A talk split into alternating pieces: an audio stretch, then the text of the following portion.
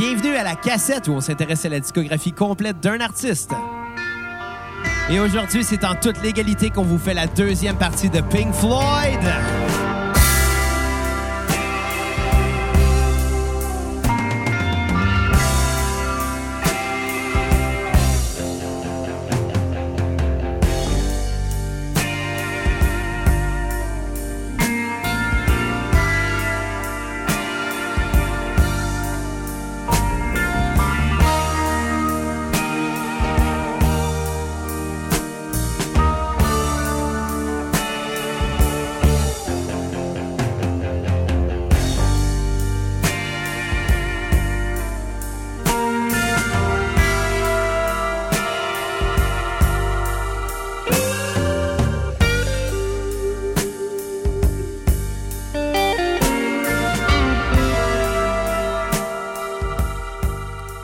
Oh yeah, oh yeah! Bienvenue à la cassette pour la deuxième partie de la discographie de Pink Floyd. Donc, le mois dernier, on, on a fait la première partie avec les cinq premiers albums. Et aujourd'hui, ben, on va se garder, euh, dans le fond, la partie progressive. La dernière fois, c'était la partie psychédélique. Cette fois-ci, la partie progressive. Et la prochaine fois, ce sera la partie dont on se calisse. Mon nom est Xavier Tremblay et j'ai avec moi mon co-animateur Bruno Marotte. Hey, what's up, les cocos? Je ne sais qu'est-ce que vous faites aujourd'hui, ma bande de petits limeurs? Qu'est-ce qu'ils font? Qu'est-ce qu'ils font? Ils font les va nu-pieds en allant s'acheter de la drogue. C'est vrai, hein, Bruno, parce que euh, depuis hier, euh, la drogue, en fait, le pot est légal. Non, non, Justin, si t'écoutes, là, tabarnak, légalise l'héroïne. On règle le problème. Donc, le pot est rendu légal, donc c'est le meilleur moment pour faire un épisode sur Pink Floyd. On Ou. Afro Man. Ou Afro Man. Mais finalement, c'était Pink Floyd. Ouais. On va faire bientôt Afro Man. Ouais, ça va arriver. euh, À moins que quelqu'un nous donne 5 sur notre PayPal, euh, mais, écoute, ça- minimum, hein? Ça, va, ça va être d'ici euh, le, le prochain 420. Ou pour Noël. Parce que a fait un album de Noël où il écrivait des classiques de Noël. Afro Man is coming to town. Exactement. Les 12 jours de Noël d'Afro Man.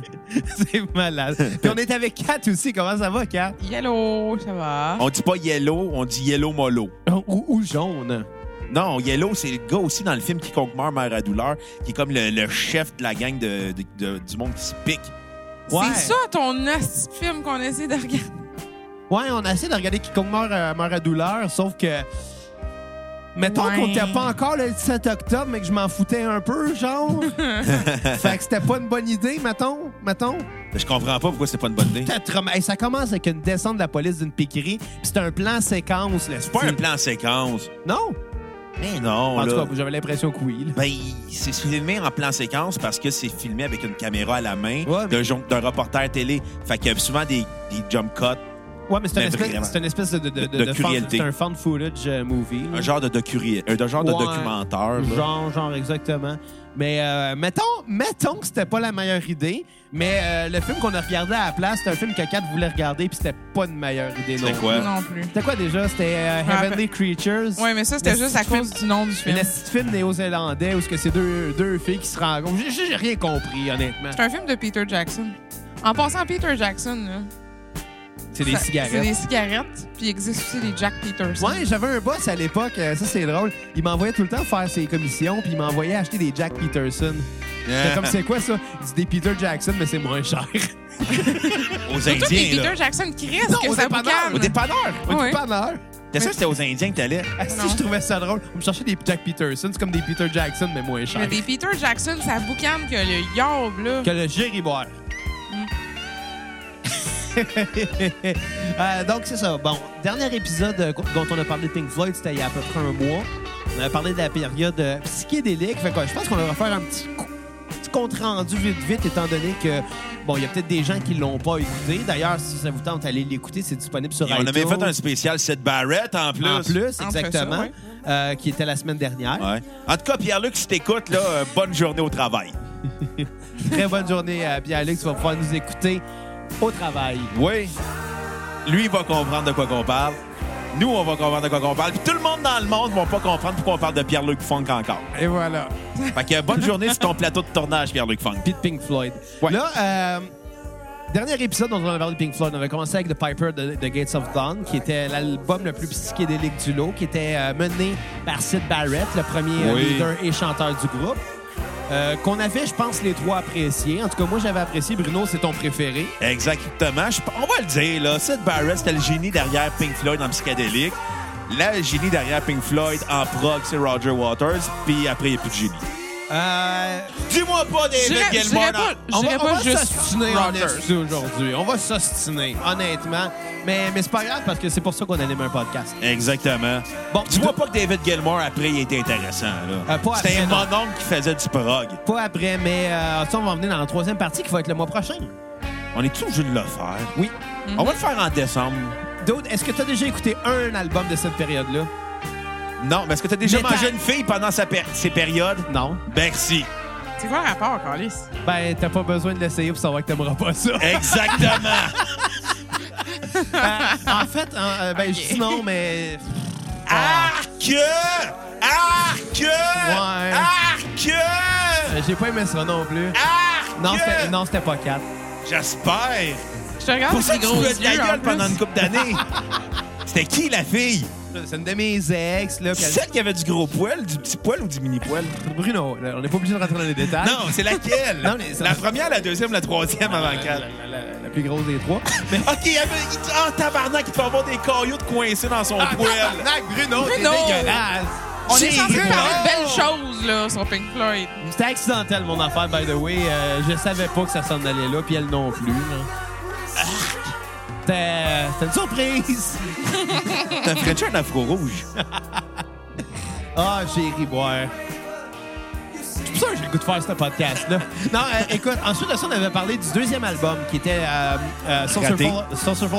Que les trois, on n'a pas vraiment aimé. On- Moi, je l'ai trouvé correct. Moi, mais je suis rien comme ambivalent. Bon, c'est ça. C'était comme la transition en- entre, euh, entre Barrett et Gilmore en tant que chanteur du groupe. Ouais. Euh, puis c'était une transition weird un peu. D'ailleurs, Puis dans- euh, Waters aussi.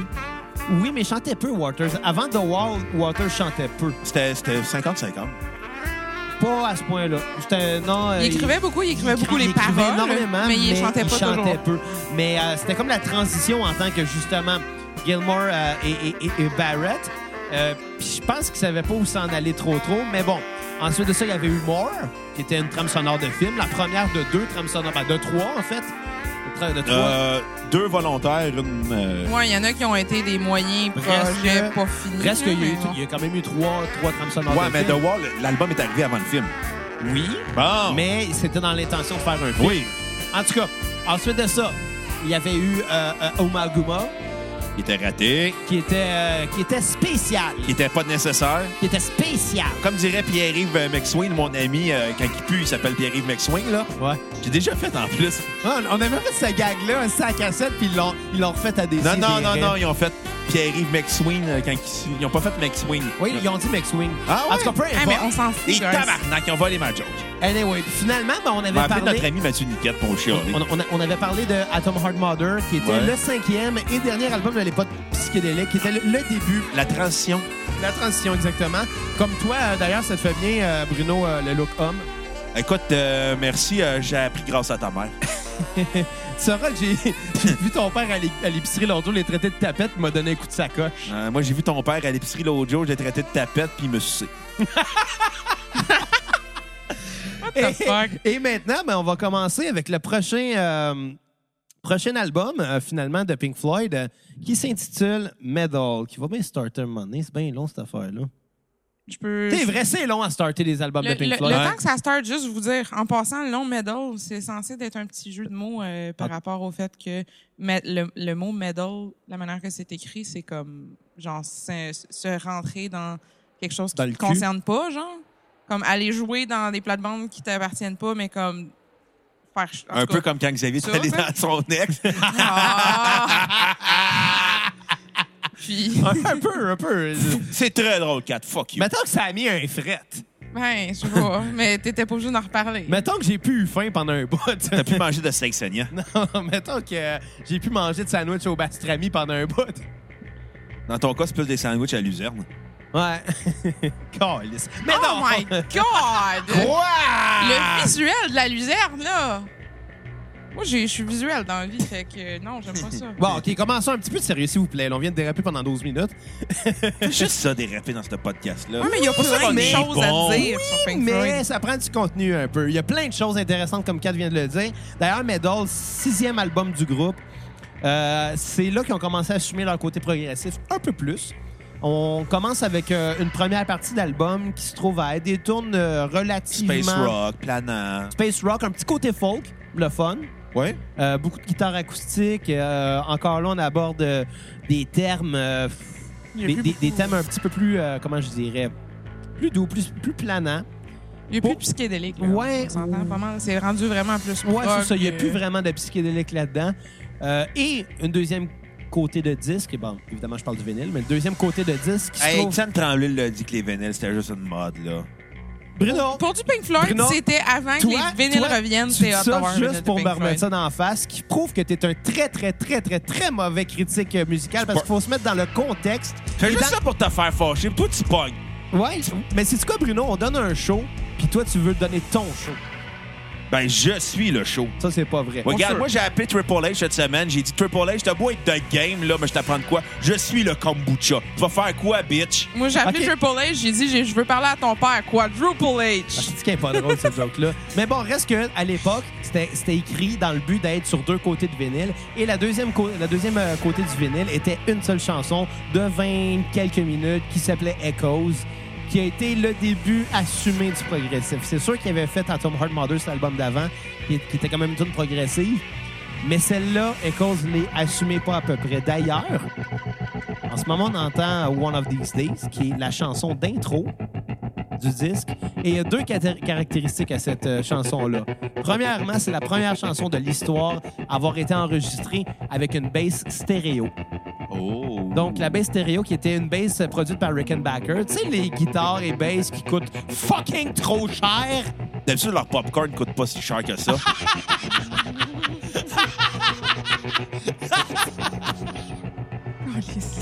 Est-ce qu'elle est bonne?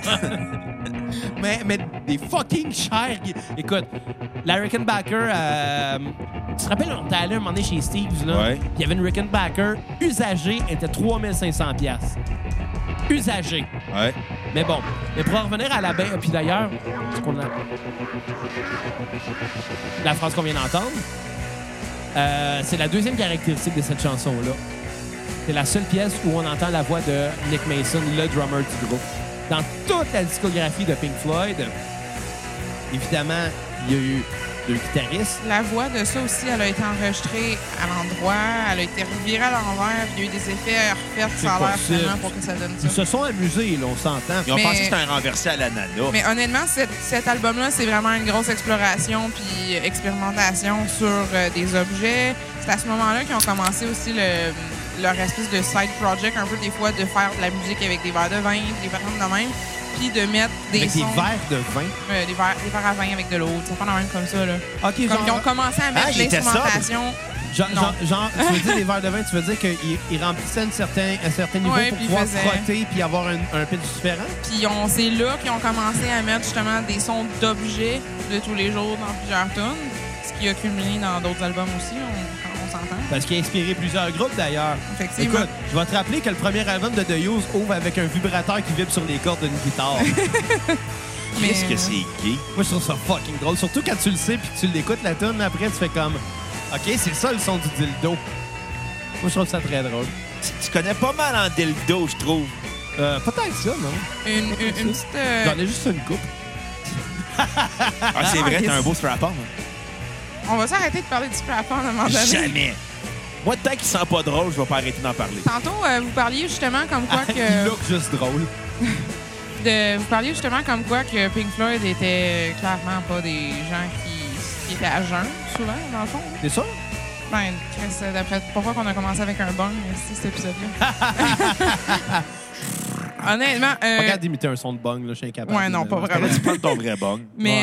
euh, honnêtement, sur YouTube à la place. Honnêtement, en fait, Brise pas le quatrième mur. Ah, excuse, excuse, excuse. Hein? Hein?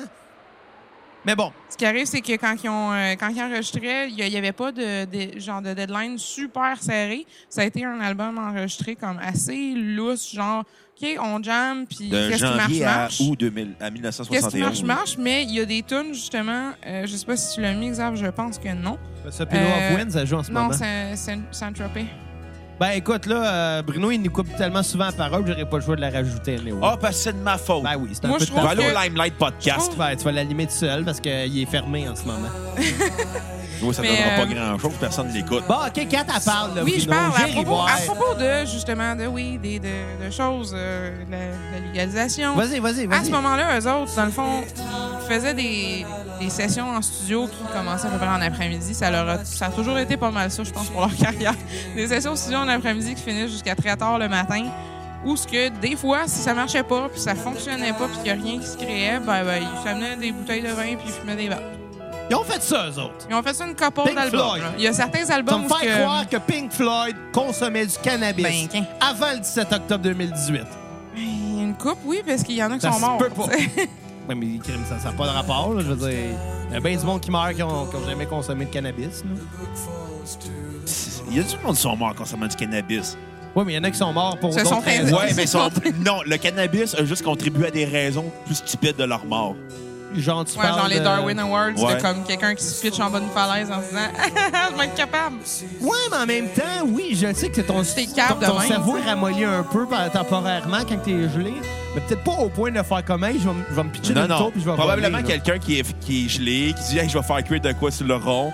Il s'endort, le feu pogne, il Ah, meurt. ben, ouais, peut-être. Ça, c'est un classique de gars gelé. Ouais, ouais, peut-être ça. ou Il oublie ses couteaux. Ouais.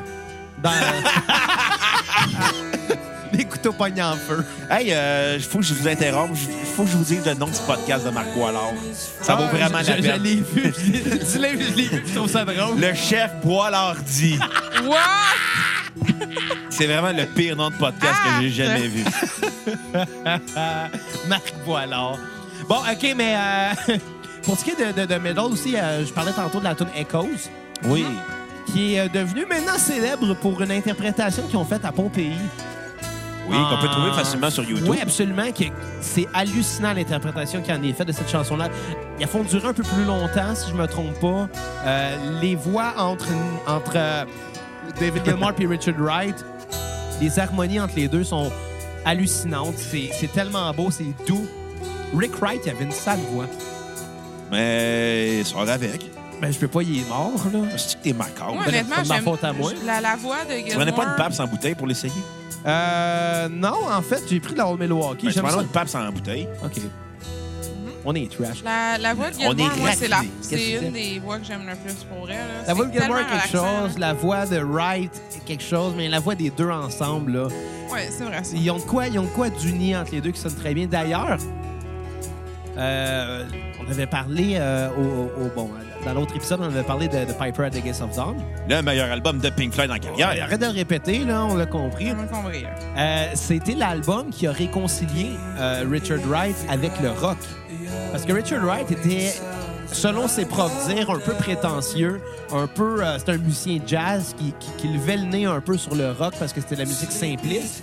Puis il disait qu'après avoir rejoint Pink Floyd et avoir euh, enregistré cet album-là dans le studio 3 d'Abbey Road, et pendant l'enregistrement, avoir entendu cogner à la porte, puis ils ont ouvert et c'était qui? C'était juste Paul McCartney puis John Lennon qui disaient Hey les gars, je peux, peux-tu venir écouter qu'est-ce que vous faites? On trouve ça sonne bien.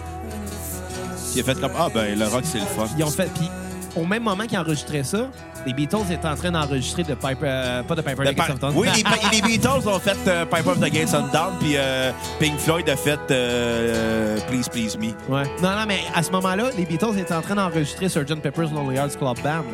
Hmm. Selon les dits de Richard Wright, c'est ce qui, c'est cette anecdote-là qui l'a réconcilié avec le rock. Et si c'était pas de ça, on n'aurait peut-être pas eu les Pink Floyd qu'on a connus par la Non, suite. écoute, Richard Wright aurait joué 3000 notes de jazz devant trois personnes, puis à Star dans Pink Floyd, il a joué 3 notes devant 3000 personnes. Ben, il a joué plus que trois notes. Je le sais, c'est ça la Mais- joke caricature, Mais, là. ouais, mais, mais, mais reste que le rock, c'est bon. Faut pas renier le jazz pour autant. C'est de la très bonne musique. Sauf que, bon, pas là qu'on en parle. Mais il a quand même mis de sa touche euh, beaucoup, euh, right? Quoi, il a touché du monde? a- non, mais. Hey, il finira jamais ce podcast-là, je pense. capable, esti. Ah, Ils savent pas, les, les auditeurs ne savent pas comment on en a mis tonnes là-dedans encore. Là. Non, mais on voit tes mamelons. Sacrement, Bruno. Ça boit, tente Bruno? Ça tente-tu de prendre Oui. un, un Toi, peu toi, de ça en quand, sérieux? ça, ça Ok. paraît quand le sujet t'intéresse plus Ça parce qu'on a passé ton Ouais, bout ouais, Je vais faire valoir comique, moi. Non, le faire valoir pa- comique, là, d'habitude, il punch quand c'est le temps. Il essaie pas Toi, tout tu le punch temps. out of nowhere. Trop de punch, c'est pas de punch.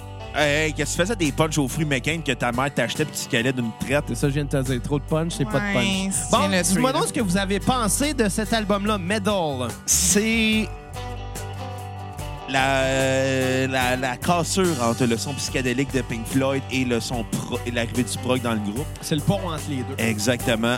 Ben, même, je dirais pas un pont, c'est une cassure plus qu'autre chose. Comment ça? Parce qu'on sent une intention différente du groupe quand ils composent, quand ils écrivent, quand ils réalisent. Et on a l'impression de découvrir un autre groupe à partir de Medal. Ouais, absolument. Absolument. C'est plus raffiné, c'est plus doux, c'est plus posé. Ils sont plus dans l'emprise de dire Hey, Sid Barrett, là, il était là avant nous autres, qu'est-ce qu'on fait, là? Ils ont comme euh, décidé de s'en foutre un peu. Ils ont décidé de devenir un autre groupe. Oui, mais, mais tu sais, je sais qu'après avoir euh, mis, mis Sid Barrett dehors, on va le dire de même, après, avoir, après son départ, ils s'en sont voulus pendant quelques temps. Ouais. Ils s'en sont voulus, puis je pense que ça a apparu dans la, dans la composition des albums qui ont suivi le départ de Barrett. Mais là, avec Medal, je pense qu'ils ont pris la confiance de se dire écoute, on n'est plus ce groupe-là. là. On a fait un album avec lui. On a Un fait- album et demi. un album et demi, puis on a fait trois et demi sans lui. On est capable de faire de la musique nous Ouais. autres aussi. Il n'y a pas juste Sid Barrett dans la vie. Puis d'ailleurs, à ce moment-là, Sid Barrett venait de sortir deux albums solo. Ouais. Avec lesquels que les gars de Roger Exactement. Waters, David Gilmour. ont travaillé participaient. avec, ça. Fait que je pense que à ce moment-là, ils l'avaient accepté, ils l'avaient assumé, puis Ouais. ils avaient fait leur paix avec ça, puis ils pouvaient juste avancer et devenir le band qu'elle allait devenir. Je vais peut-être faire du foreshadowing, mais je pense pas ever que Waters a fait la paix avec ça. Avec, euh, avec Barrett? Ben non, pas dans ce sens-là, mais j'en parlerai sur le Wish You Were Foreshadowing. Here. De quoi tu parles, là? Euh, avant de parler dans J'en parlerai dans Wish You bon. Were Here. Oublie Euh, pas. Ouais. Bon, OK, en tout cas, c'est un très bon disque. Malheureusement, c'est souffle avec euh, Seamus. Et donc, Seamus, le lutteur. Non, mais Seamus, d'ailleurs, là, le monde pense qu'il est irlandais tellement qu'il est pâle, mais d'après moi, il est fait en diamant. Non, il est fait en albinos. Ah, aussi. Euh, écoute, Seamus qui se garde d'une chanson blues mélangée à des cris de chien. Ouais. D'ailleurs, Seamus, c'était vraiment le nom de chien. Ouais. Ben, mauvaise idée. Ben, je pense qu'il est mort rendu là, je veux pas être plate. Là, mais... Ben, d'après moi, il est mort, le son, chien. son, son, son chien. est Comme mort. euh, Richard Wright. Ouais, comme Sid Barrett. Ouais. Ah, si je m'en allais dire de quoi de trash. Vas-y, Non, vas-y, non, vas-y, non, vas-y, non, vas-y, là, là, vas-y, là, vas-y, vas-y, là. vas-y, vas-y. Arrête! Vas-y. Comme c'est difficile. Arrête! Ah! Tabarnak. C'est ça. c'est mon camp. Mais non, mais Bruno, tu voulais que je le dise. T'es Je voulais mal. pas aller là. T'es allé pareil. Ben, c'est toi qui m'as fait aller là. c'est de ta Vous faute. perdez de votre temps, vous assistez Écoute, affaires. Euh, je te dirais aussi, le défaut aussi de l'album, il y a quand même un côté expérimental qui ne se confond pas bien avec Echoes. OK. Il, y a trop, il essaye trop alors que ça aurait dû être une tune planante de 23 minutes avec des touches de prog, plutôt que de rajouter un côté expérimental. Mais elle est quand même inoptisante, cette tune là Inoptisante.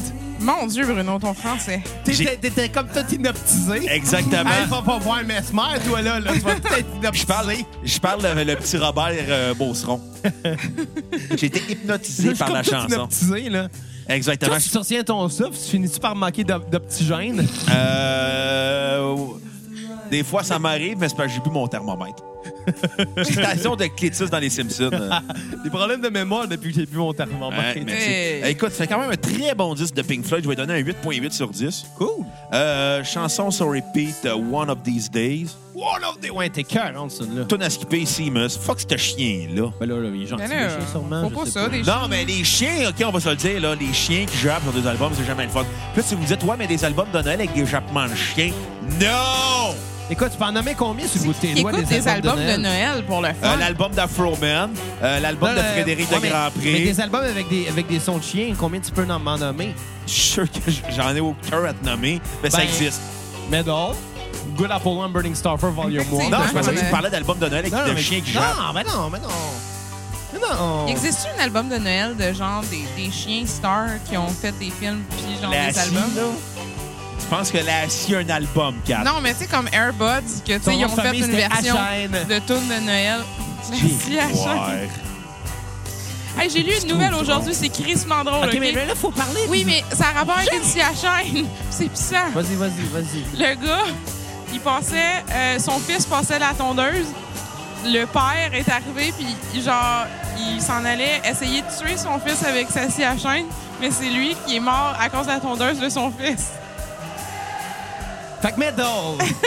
T'appelles ça que c'est drôle? Ouais. Kat, je trouve juste ça triste. Prochaine fois, prochaine fois, Kat. euh, Arrête de parler. Bon, c'est quoi que t'as à dire sur Medal, Kat? Bon, Au lieu de particulièrement. parler de scie à chaîne puis de tondeuse. On dirait Henri Hill qui parle. Mais. Euh, non, pour Medal, honnêtement, euh, je. je- Allô? Puis après, c'est moi qui te reproche d'être too much pendant Hey. ce podcast-là. Vas-y, Kat, OK. calique. Euh, ça, paraît, ça paraît qu'il n'y avait pas énormément de direction, euh, je dirais, mais moi, j'ai apprécié comme l'expérimentation toute. Euh, c'est c'est un bon contraste aussi quand tu penses à l'album d'après qui était comme vraiment une commande. Euh, c'est agréable à écouter. Euh, aussi, moi, mon repeat va être Fearless. Mais j'ai aimé aussi Saint-Tropez. jouer, d'ailleurs. J'ai aimé aussi Saint-Tropez. J'ai aimé, aimé beaucoup les parties d'Echoes. Mon skip, en fait, moi aussi, c'est Seamus, mais en fait aussi, ben, je, je sais que tu vas dire la même chose, toi aussi. Ouais. Euh, une, une partie d'Echoes, le bout strident, où ce que c'est que c'est juste un, un bad peu. trip là, pendant comme 5 minutes. Là. Le bout horreur De genre 10 à 15 minutes à peu près, là. Mais ça- c'est c'est malaisant que le tabarnak ait écouté ça, sauf que ça. Tu sais, justement, c'est pour ça que j'aurais pas dit Echoes, c'est un repeat. Echoes est très bonne en soi, mais à cause de ça, mo- moins. Euh, dernière petite information pour le fun pour vous autres. Il y a des parties euh, où, ce que, quand ils ont enregistré euh, Metal, T'es très intime. il y avait des bouts de. hum, parties intimes. Hum, hum, hum. Bon, rendu là, on va saluer le Partie podcast intime. partie. C'est- intime. ça- ça-. Explique-moi, c'est quoi le partie intime? Gueule. J'ai Euh, ouais. On va te faire une à soir. Non, c'est juste, c'est juste que dans Tant le qu'il n'y fond, aura pas de sang cette fois-là.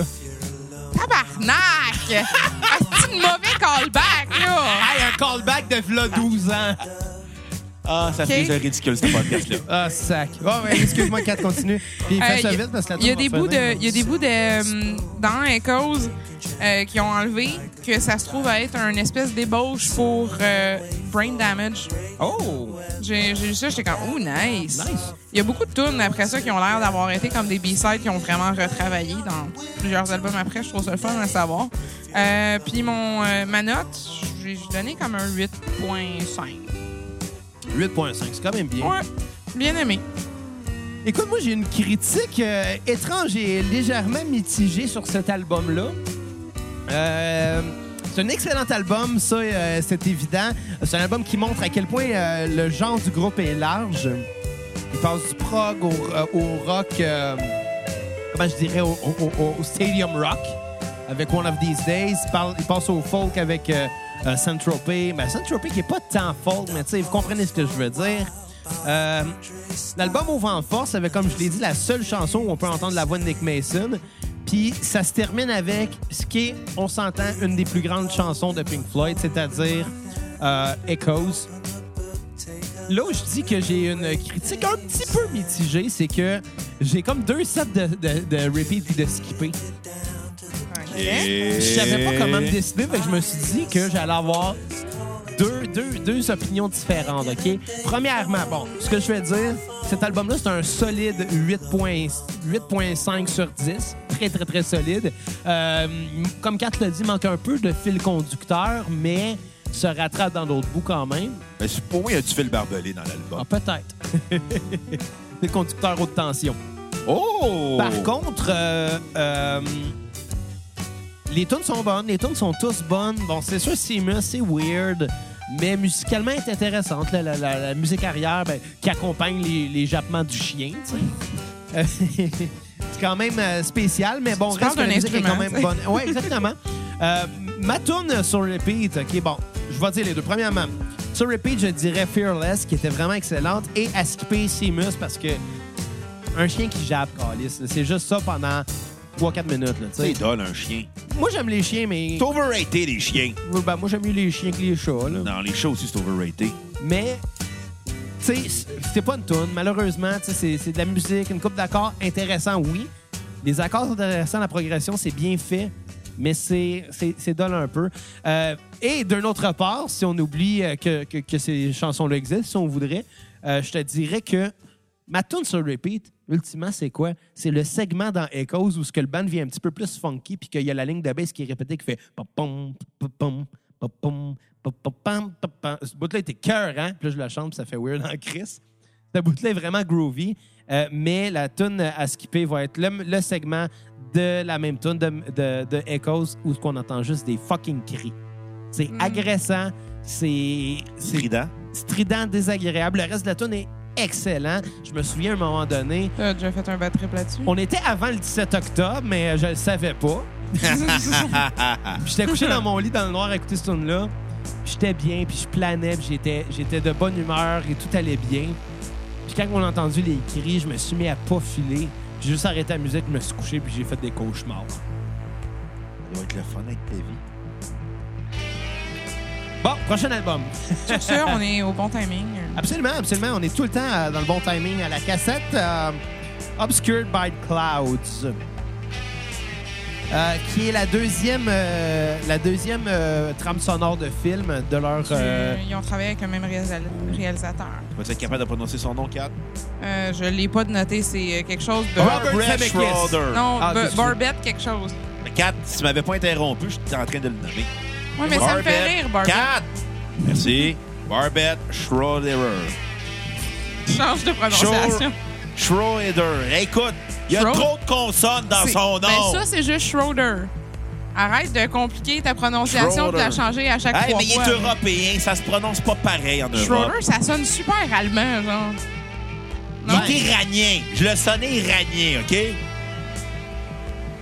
OK. Bon, Arrête de m'obstiner, Bon, j'ai. Wikipédia devant moi. j'ai bon, Bruno, qu'est-ce que tu as pensé de cet album-là? Je- J'aurais dû voir le film pour y donner une autre dimension. Moi aussi, j'aimerais ça. Ouais, moi ça. aussi. Parce que... On aurait dû. Ben là, j'ai pas le temps. J'ai des albums à écouter, moi. Mhm. J'ai deux podcasts à faire par semaine. J'ai des enfants à élever, des taxes à payer. Ah ouais, Bruno. OK, Bon. je fous le gouvernement, j'ai pas d'enfants, mais je fais à croire first, que t'as pas d'enfant. Deuxièmement, tu payes pas de taxes, t'es pas propriétaire. Puis en plus, t'es étudiant, fait que tu fais du cash. Wow, wow, wow, étudiant Je avec sais. Ça pourrait-tu que tu sois full of shit, Bruno? Ça Mhm. expliquerait l'odeur. non, comme on dit, make the rusty trombone great again. Ah, absolument. Euh, non, écoute, c'est, c'est un disque dans l'ensemble qui ne fonctionne pas, mais si tu prends les chansons une par une, ça fonctionne.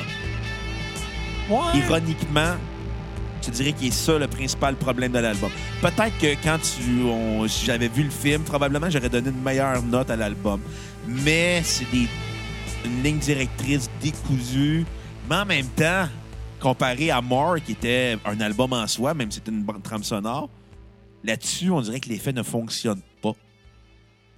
J'ai Ben, c'est pense... très saccadé comme album, même si le, le film La Vallée vaut la peine d'être vu parce que c'est tous les films de Barbette Schroeder des années 70 sont des œuvres cinématographiques importantes pour l'histoire du narrativisme Mais est-ce que ça se pourrait que... et du Tu modernisme. sais, quand, quand que More est sorti, c'était leur troisième album. C'était juste après avoir un, un- un- ben, le premier leader du groupe qui quittait. Ça leur donnait Peut-être une que job, ça, ouais, ça, ça fitait peut-être mieux More à, cette sens. époque-là. Mais maintenant, rendu après, ben, rendu à leur septième album, après avoir fait des albums comme Echoes, Ben, justement, euh, co- comme Medal, ça se pourrait-tu que ça tombe à plat, justement, parce qu'on s'attend à plus de leur part? Une- chose aussi très particulière à propos de cet album-là, c'est que à ce moment-là, euh, Dark Side of the Moon était déjà commencé, euh, ébauché, en train de comme. On pourrait dire débauché aussi. Non, mais il était déjà en, en phase euh, naissante, là, Dark Side of the Moon. Puis ils ont eu comme la commande de ce film-là. Puis ils ont eu tellement un deadline strict à OK, bon, ben, il faut le faire. Puis on va se donner un peu plus de lousse pour euh, Dark Side of the Moon. Ils l'ont botché, Puis, finalement. ben, je sais pas, je- je sais pas. Moi, je trouve que ça a été rushé, puis ça paraît un peu. Je trouve pas ça mauvais. En fait, j'ai même plus aimé, moi, euh, ce soundtrack-là que More. Mais en même temps, c'est les deux albums à date, là, dans toute la discographie de Pink Floyd, que je n'ai vrai. Tu sais, que j'ai écouté peut-être deux, trois fois gros max, là. Bon, Puis euh, je trouve que c'est pas assez pour du Pink Floyd. Bruno, je vais y aller avec ma note. Je vais lui donner un 5 sur 10. 5 sur 10. Probablement, si je voyais le film La Vallée, j'y donnerais une meilleure note, mais je trouve que dans l'ensemble, c'est ça fonctionne pas. Euh, ma tune sur repeat va être Obscured by Clouds, puis euh, ma tune à skipper euh, Absolutely euh, Curtain- Curtains. Cool. Je te comprends. Toi, Kat? Euh, effectivement, moi aussi, Absolutely Curtains, juste pour la raison que je suis comme je suis pas sûr d'avoir compris le principe d'avoir la tribu de, de monde à la, La fin tribu de Dana. Non, le, le, le Ah, nom. la- La vallée. Ah, en plus, ça fit! Le Ah! film s'appelle La Vallée. Plus de même. Mais le nom de la tribu, c'est des Mupaga. Les Mupaga. Ma- non, Mapuga. C'est sûr que Mais c'est pas Omaguma? non, mais comme c'est ça, j'ai pas catché, mais en même temps, peut-être que ça j'aurais le visuel du film, puis je serais comme ouh, une belle fin, puis tout ça, mais j'ai ça m'a pas intéressé bien bien. Euh, ça sonne très ésotérique par bout, je trouve justement un peu vers cette euh, surtout cette tune là. Une chose que je voulais juste tranquillement mentionner, dernière euh, dernière parole écrite par Gilmore euh, jusqu'à un momentary lapse of reason. Qui est beaucoup plus tard. C'est beaucoup, en beaucoup, beaucoup 92, plus tard. genre? Genre euh, non. 88, peut-être. 88, dans ces eaux-là. Puis euh, aussi, Childhood's Hand euh, a le drum pattern de Time. Écoute, je l'ai pas dans la tête en ce moment. C'est Charles 87, euh, Momentary Lapse of Reason. Ouais. Bref, euh, non, moi, euh, j'ai j'ai aimé ça, mais genre à juste assez pour dépasser un peu more, j'ai mis un 7.5. Euh, mon repeat, c'était Mudmen. Mon skip, c'était Absolutely Curtain. Euh, puis aussi, le nom du film, là, vous avez dit que c'est La Vallée. Euh, eux autres étaient censés sortir un album, dans le fond Pink Floyd, le nom était censé être La Vallée, sauf qu'il y a eu un problème avec la, la, la compagnie de film. Se sont mal entendus. Fait qu'à la fin, ils ont fini par nommer leur film Obscured by, euh, l'album Obscured by Clouds, mais la personne au bout du compte qui avait comme le droit du nom de film pour La Vallée, mais La Vallée s'appelle La Vallée, entre parenthèses, Obscured by Clouds maintenant. OK, c'est intéressant, c'est intéressant. Écoute, moi, euh, je vais répéter sensiblement la même chose que vous avez dit. C'est un, c'est un album qui tombe un peu à plat, qui, qui est le fun quand même. Il y a des choses intéressantes, mais ça sonne générique Pink Floyd. Ouais. Ça sonne Pink Mais ça Floyd. semble commandé. Ça sonne commandé, ça sonne Pink Floyd qui s'est fait dire de jouer du Pink Floyd. Ça sonne pas senti, puis ça sonne pas naturel comme d'autres tunes, d'autres albums en fait de leur, euh, de leur histoire pou- pourraient sonner. Dans ce cas-là, on a de quoi qui lève pas. On a de quoi de. Assez plat, assez... C'est ça, c'est comme un zeppelin de plomb. Non. Ça vole pas. Oui, oui, c'est une référence à Led Zeppelin. Ouais, puis Kat, regarde-moi pas comme ça. Euh, moi, ce que je vais donner, euh, comme Bruno, un 5 sur 10. C'est- Parce que c'est un album qui est pas nécessairement mauvais, mais c'est pas nécessairement bon non plus. C'est, c'est- c'est très moyen. Euh, moi aussi, ma tune sur repeat va être Obscured by Clouds. Et moi aussi, ma tune à skipper, c'était laquelle vous avez dit, Curtain... euh, Euh, euh, Absolutely Curtains. Absolutely. Curtain. J'avais Curtain Call d'Eminem dans la tête, je sais pas pourquoi. On, ça fait on invite. Eminem c'est écoute, là. Ouais. Mais bon, qu'est-ce que vous voulez? C'est, c'est, c'est- Ça en prend, hein, des albums moyens pour apprécier ce qui suit souvent. Oui. Effectivement. Parce que là, dans le cas de ce qui va suivre, Ils ont mis bien de l'énergie dessus. ben du temps, ben de l'argent, Oh. puis ça a rapporté. Ben, Hey, j'avais même pas remarqué. J'avais même pas remarqué la joke que je donnais. Qu'est-ce qui tiré en Puis, euh, bonhomme? Ben du temps, ben de l'argent, puis ça a donné... Ça a donné... Ben, euh, du, ben du temps puis ben de l'argent aussi. Et du vote ethnique. ouais, ça, ça leur a donné ben de l'argent, c'est sûr. Effecti- Effectivement. Parce que là, le prochain album dont on va parler, puis je pense que, je- bon, on va l'annoncer à tous nos auditeurs.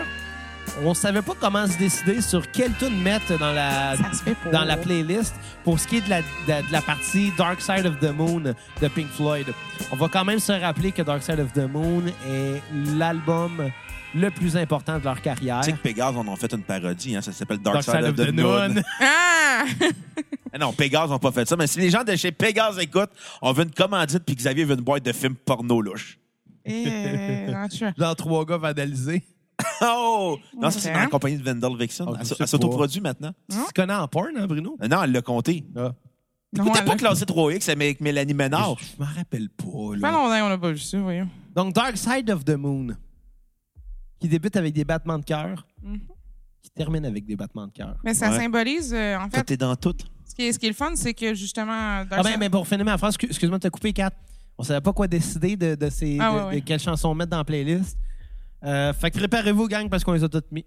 on, va, on va se taper Dark Side of the Moon. Ça va faire un podcast long. Ça se peut.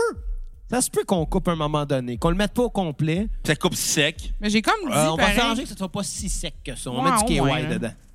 on T'es ouais. déplacé. Non, mais tu sais, il y a tellement de tunes dans cet album-là que, genre, justement, tu peux pas juste écouter une tune. Ben, en fait, oui. Les singles comme euh, Money. s'écoutent très bien Monique. S'écoute bien, bien seul, comme en écoutant d'autres affaires, puis tu tombes dessus. Mais il y en a beaucoup trop que tu pars l'album, tu l'arrêtes pas, là. Non, absolument. C'est un de ces albums typiques-là. Puis justement, tantôt, quand tu parlais. fait bien des c'est- jokes de drogue, là, mais on aurait dû en fumer un avant pour Ben, quand même. J'ai. Euh, mais par rapport à hum, par rapport à of the Moon, juste les petits faits genre monétaires là, là-dessus, c'est fucking hallucinant pareil quand tu y penses.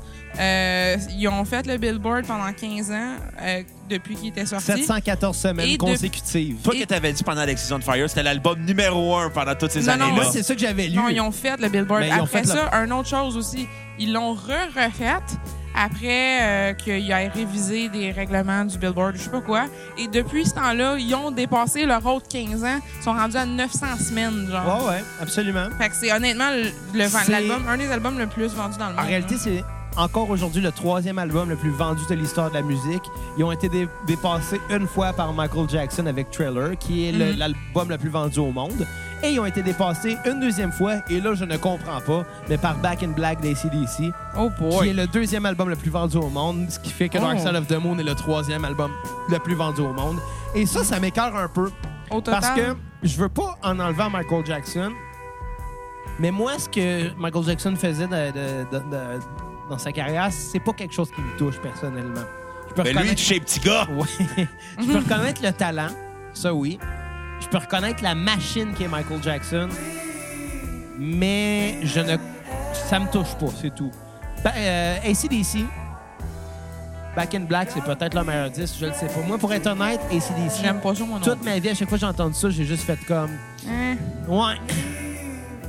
C'est des tunes que, en grande majorité, beaucoup de guitaristes jouent à leur début parce que c'est des accords standards, très basiques. C'est pas ça qui fait que, c'est que, que j'aime pas ça, parce que je trouve que ACDC, ça a une manière intéressante d'aborder ces accords-là. Par contre, je trouve ça plate, ACDC. J'aime pas ça. À un moment Fait que de donné, t'as voir entendu que- une tune, t'as fait le tour. Ben, c'est ça un peu. C'est ça, je trouve. Alors de voir que qu'un album comme Dark Side of the Moon est troisième, c'est énorme. Le troisième album le plus vendu au monde et c'est sorti en 1973, si je me Mhm. trompe pas. Exact, en 73. Donc, que ce soit encore le troisième, c'est quelque chose. Les autres sont pas sortis, euh, sont sortis beaucoup plus récemment comparé à ça. Là. C'est Black, c'est des années 80, je pense. 80. En 80? Ouais. Puis euh, Thriller, ça devait être des années 60. Non, 82. 82, quelques. ouais. Fait que. Tu sais, de voir que Dark Side of the Moon soit encore troisième, soit encore acheté et vendu encore aujourd'hui. Je- vendent genre partout dans le monde. Ben, tu sais, moi, je l'ai acheté. impressionnant. Écoute, moi, je l'ai acheté deux fois. Je l'ai en CD, je l'ai en vinyle. Toi, 4, tu l'as en en CD. Ouais. Bruno, tu l'as-tu en CD? Je l'avais en CD. Il l'avait en Hey, Parce que j'ai tout revendu mes CD, moi. Ouais. Kev Mais- Parent, son père, il l'a en genre quatre versions. Et voilà. En quatre vinyles C'est différents. c'est hein. le genre d'album que si on l'a pas, on connaît quelqu'un qui l'a. Ben, c'est sûr. Ben, même là. Si Ça me surprend Ben moi, je l'ai dans ma collection Spot- dans ma grande Ouais. bibliothèque Spotify. une grande bibliothèque qui tient dans ta poche. Exactement. Mais- Et sur ma poche, des fois. Ouais, mais des fois, mais ça, ça arrive. Mais C'est tout le temps dans les jambes, cette affaire-là. Non, mais c'est parce que des fois, quand tu veux te turner on, là, tu textes des filles un petit peu. Sur Là, ça, tu ça, Là, tu pognes un téléphone de maison puis tu t'appelles. Ouais, aussi. Dans le temps qu'il y a un Padgett, c'était meilleur. Oh, lisse. Je vais faire un mauvais gag. Tu sais, quand Lise Payette est morte, là, je le dirais, elle était Non, tellement non, arrête de faire Lise jokes de filles mortes, là. Ah, de même. yes. Bon, Pas tanné de faire des malaises, là. mais dans le cas de Dark Side of the Moon, même si on n'a pas entendu l'album, malgré que si vous nous écoutez en ce moment, vous êtes en train de l'écouter, là, mais- Effectivement. Qui était, à la passant, l'album préféré de Pink Floyd de notre ami Claude Rajotte. Ben oui, absolument. Il était dans son top 100 d'albums personnels. Sans ordre chronologique à part les 10 premiers. C'est compréhensible. trouve facilement sur Internet la liste. Mais, euh, mais même si on l'a pas entendu, on a tous vu la fameuse pochette. À cause des réactions. À cause des Oh, shit! C'est vrai, ouais. quand j'étais petit, moi, je voyais des annonces de Réaction, puis je pense... Genre, je faisais le lien... Je, je connaissais pas Pink Floyd à l'époque, quand j'étais petit, là. Ouais. Puis je voyais ça, puis dans ma tête, je faisais un lien. J'étais là, ah, il me semble que j'ai déjà vu une pochette de disque qui ressemble Moi, à ça. quand, quand j'ai vu la première fois la pochette de Dark Side of the Moon, je me suis dit, pourquoi il y a écrit Actine? Mais pour la décrire, c'est un fond noir, un prisme triangulaire avec un, rayon lumière. de lumière qui passe. Et quand il en ressort, il est transformé en toutes les couleurs de l'arc-en-ciel. Ouais. Comme une des réactines. Ouais. Ben oui, évidemment. Ben, pour vrai, pour ceux qui l'ont pas déjà vu, en tout cas, c'est vrai que ça y ressemble. Tout le, monde a, Euh, tout le monde a déjà vu la pochette de. Guys, de- en passant, Des 45, réactines? 45 millions. Oui, mais. Ça, combien que ça a coûté à faire? Non, Non. qui a, qui Qui a a- vendu. De copies Mais- vendues? Mais c'est qu'est-ce que ça veut hein? dire, ça, aujourd'hui, Kat? Rien maintenant, dans le monde qu'on vit. C'est ça qui est plate. C'est ça qui est Non, c'est pas ça qui est plate. De quoi c'est plate? On vit dans une autre époque, les temps changent, puis il faut l'accepter. C'est vrai- c'est- c'est Si tu veux vivre dans le passé, que Xavier euh, Ben non, je vit suis dans en le train de passé. dire que je vive dans le passé, là. Arrête de me mettre des mots dans la bouche. Parce que la prochaine fois, c'est autre chose que tu vas me mettre dans la bouche, puis ça, je veux pas. On salue ton père. Chérie, ouais! Yo, il te mettait une cuillère dans la bouche pour te nourrir quand t'étais Ah, jeune. ok, ok, ben oui. Ouais, j'ai- puis- j'ai- Franchement, Xavier, T'avais de quoi tu pensais que je parlais? Ouais, vite de même, vite de même. Mais, euh, Maudit drogué. c'est- honnêtement, je On a le tantôt, droit, on a le 18 tan- octobre. tantôt avant que, Xav, tantôt avant que tu continues pour ta phrase du pourquoi on le met au complet, là, euh, je, je disais justement, moi, ce que j'aime de cet album-là, puis en fait, je suis une sucker pour des albums comme ça, Et qui pour Xavier commencent aussi. avec quelque chose et que ça fait un full circle, puis tu reviens, puis que tu as l'impression de tu pourrais, tu pourrais le réécouter en boucle le restant du Ouais, des parce que jours, ça finit avec le même effet que, que le début. Le- un le- battement de cœur Ouais. qui va au lieu, au, au début en ascendant et à la fin en descendant. C'est c'est une, une boucle, ce disque-là. Il y a tellement d'effets. D'ailleurs, j'ai regardé le documentaire sur. Euh, sur- puis là, faites, faites pas le saut à la maison, il va y avoir des cloches, puis des, des cadrans, puis tout qui va sonner. C'est la meilleure on va alarme, faire le saut. Non, non, c'est agressant de se réveiller là-dessus. Mais euh, ça me fait penser à Kevin Parent. Le chanteur? Ouais, à cause de Café de Flore. Ah, mais Café de Flore, faut mentionner que Jean-Marc Vallée est un grand fan de Pink Floyd. De, il- Ouais, aussi, dans ben, il- Crazy. dans ses deux dans ses films québécois qu'il a fait euh, Beaucoup de il y a- il y, a deux films québécois marquants il en a fait des très peu marquants là Mais il a quand même fait Crazy et Crazy Café de Flore. Il en a fait d'autres qui s'appellent euh, La liste noire que personne se rappelle que lui-même renie parce qu'il l'aime vraiment pas puis finalement lui dans dans Café de Flore c'est bien agressant ça Ben là, tu le sais. Dans Café de Flore, Kevin Parent, il, il se met à chanter Breathed, breathed, Breathed in the air. Puis il finissait tout le temps ses sets de DJ avec Breathed. Ouais. Mais euh, j'ai j'ai vu des documentaires euh, hier sur, euh, premièrement, la, la production Dark Side of the Moon, comment que euh, on s'entend. J'en ai parlé dans notre premier épisode sur les Beatles, comment qu'à l'époque, on enregistrait sur des consoles 4 pistes. Ouais. Oui, c'est vrai, c'est à Que- partir de cet album-là. On rebounçait les 4 pistes sur un autre piste qui servait à être le fond pour un autre 4 pistes. Puis qu'on y allait tout le temps en renumérisant. On en a parlé un peu avec Ils ont Étienne aussi, aussi qu'à chaque fois qu'une bande passe, euh, On perd de la on qualité. perd de la qualité. Exactement. Euh, Dark Side of the Moon est le ou sinon un des premiers à avoir euh, utilisé une, une console 32 pistes. Si, je ne, si ma mémoire est bonne, c'est 32 Oh, j'avais lu 16. Ou moi. pas tout le temps non, bonne, c'est ta 16. mémoire. Pas mal sûr, c'est 16. 16. Mais reste que 16 pour l'époque, c'était énorme. Ça nous donnait des possibilités, Ils ont, ils ont aussi des synthétiseurs. C'est la première fois qu'eux autres les utilisent. absolument, pour aller chercher des effets de plus. Dans On the Run qu'on a entendu juste avant, là, euh, qui est un trip de keyboard, cette tune-là. Là. Euh, D'ailleurs, On the Run, ça s'appelle On the Run, et on entend quelqu'un courir dans cet album-là. Oui, après, après, c'est ça. Il y a, Ça- la manière qu'ils ont enregistré ça, ils ont littéralement mis un micro en plein milieu, puis ils ont demandé à Roger Waters de courir autour.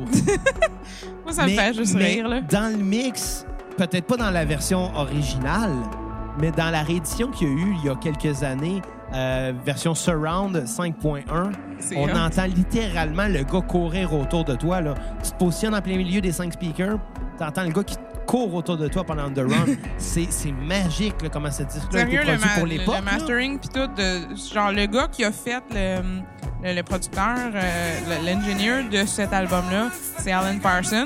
Ouais. Il y a aussi eu une Alan carrière. Parsons Project. Ouais, il y a eu aussi une carrière après ça, évidemment, je peux comprendre pourquoi, mais Asti que c'était révolutionnaire cet album-là. Là, de, de... Ben, littéralement, il n'y avait rien qui avait été fait comme ça à cette époque-là. là. Rien du tout. D'arriver avec des thèmes aussi comme. bon, évidemment, le mercantilisme, comme la vie, la mort, le temps. L'empathie. euh, Tu sais, cette chanson-là, Time, là, Roger Waters le dit lui-même. Il était rendu au début de la trentaine, puis il venait de réaliser que la vie, jusqu'à maintenant, c'était pas juste une pratique, c'était la vie. Oh. Ça, ça voulait dire que les 30 dernières années de sa vie, il les avait pas pris au sérieux, il les avait pris pour acquises. Et c'est ça que ça veut dire. Et voilà. 10 ans sont passés derrière toi. Personne t'a dit qu'en courir, t'as manqué le départ. C'est, wow. un album très philosophique dans ses textes, que la musique va bien rendre. C'est magique comme disque, là. C'est les thèmes aussi, justement, euh, vu que t'en touches un peu à, à ce niveau-là. euh, justement, la mort, c'est signifié un peu dans The Great Gig in the Sky. Money, évidemment, c'est une critique du, euh, de- des trucs mercantiles, finalement. Qui, est- qui a été Euh, la, la toune en plus, Money, qui les a qui- propulsés, ça. là. C'est C'est l'ironie, pas Monique. hein? Non, mais c'est une tune pour dénoncer le mercantilisme, dénoncer l'argent, dénoncer ce que, ce que l'argent t'am- t'amène à être. Mais catchy, en Mais esti, c'est la tune qui les a propulsés inter- internationalement. C'est étrange parce que c'est une tune en 7-4. On va en revenir tantôt pendant que Money va jouer. Sinon, euh, aussi, le thème de Ascendem, c'est l'isolation, la, la capacité de te renfermer sur toi-même. Euh, Any Color You Like, c'est l'impression que t'as pas de choix, t'as pas de capacité à changer ta vie, genre. Euh, Brain Damage, c'est un peu aussi, finalement, ça, ça- la- l'album termine pas mal avec euh, Brain Damage, le, la santé mentale, un peu la, la folie, la folie qui touche encore un petit peu, justement.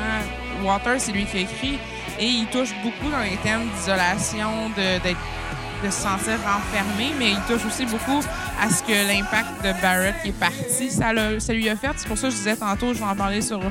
euh, Wish Your Ear. J'en parle déjà un peu là-dessus parce que ça paraît, puis ça paraît que c'est fait, c'est un petit peu en référence à Barrett en disant. Il y, a- vraiment des paroles, des fois, que- qui font tout de suite penser euh, que c'est Barrett qui parle.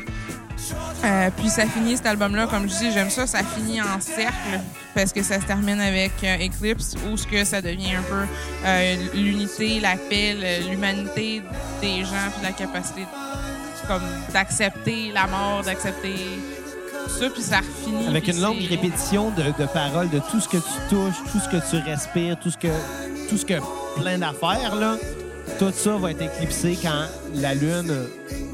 Quand, le Soleil va être éclipsé, par le, la Lune, finalement. Quelque chose du genre. là. Puis on parle d'une métaphore quand même pour la mort, pour ça, plus qu'un truc astronomique, là, on va se le dire. Là. Oui, absolument, c'est sûr, mais reste que philosophie. tu parles quand même de cercle. Il y a des représentations du logo euh, de l'album où on voit le rayon de lumière revenir. Le, le- le- le- le- le rayon qui sort du prisme qui est, cor- qui est coloré, là, Mhm.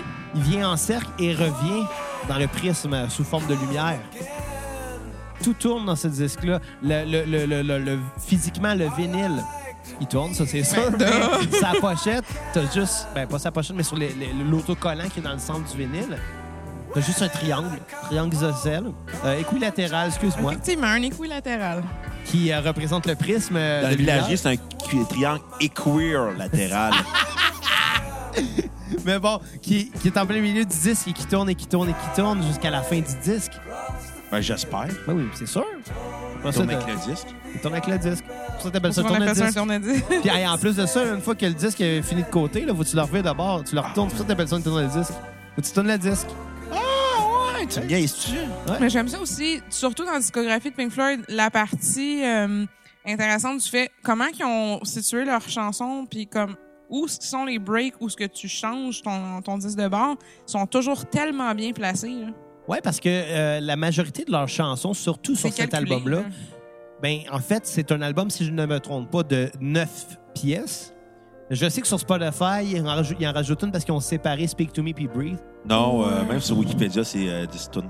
Ah, ok, je sais pas. Je sais que sur, euh, sur Même là, CD, ça- c'était marqué Speak to Me Breathe, comme si c'était. ben, Puis il la, était sur sa le même track. pochette, là, Breathe, c'est pas Breathe, c'est Breathe, entre parenthèses, in the air, ou le contraire, genre. Ouais, c'est Breathe in the Air. Il y a des petits détails de même. Puis à la fin de Time, il y a Breathe euh, reprise. Parce qu'ils Ouais. reprennent Breathe à la fin de, de Time. Ah, ils ont peut-être euh, merge ça ensemble, genre sur je sais l'album pas, et non mais sur en même, Spotify, temps, bref. en même temps, c'est ça qui est compliqué avec ces groupes-là parce que ils font un album dans le but de faire un album et non une collection de chansons. Les pièces ça, se suivent, les tunes coulent d'une à l'autre, il n'y a pas de pause. C'est pour ça qu'on peut pas choisir des tunes de cet album-là, je trouve. s'il y a une pause, ben, c'est pour tourner le disque. Et là, on vient avec la chanson qu'on entend en ce moment de Great Gig in the Sky. Ouais. Et j'ai une anecdote Oui. par rapport à ça, puis on va écouter la demoiselle chanter.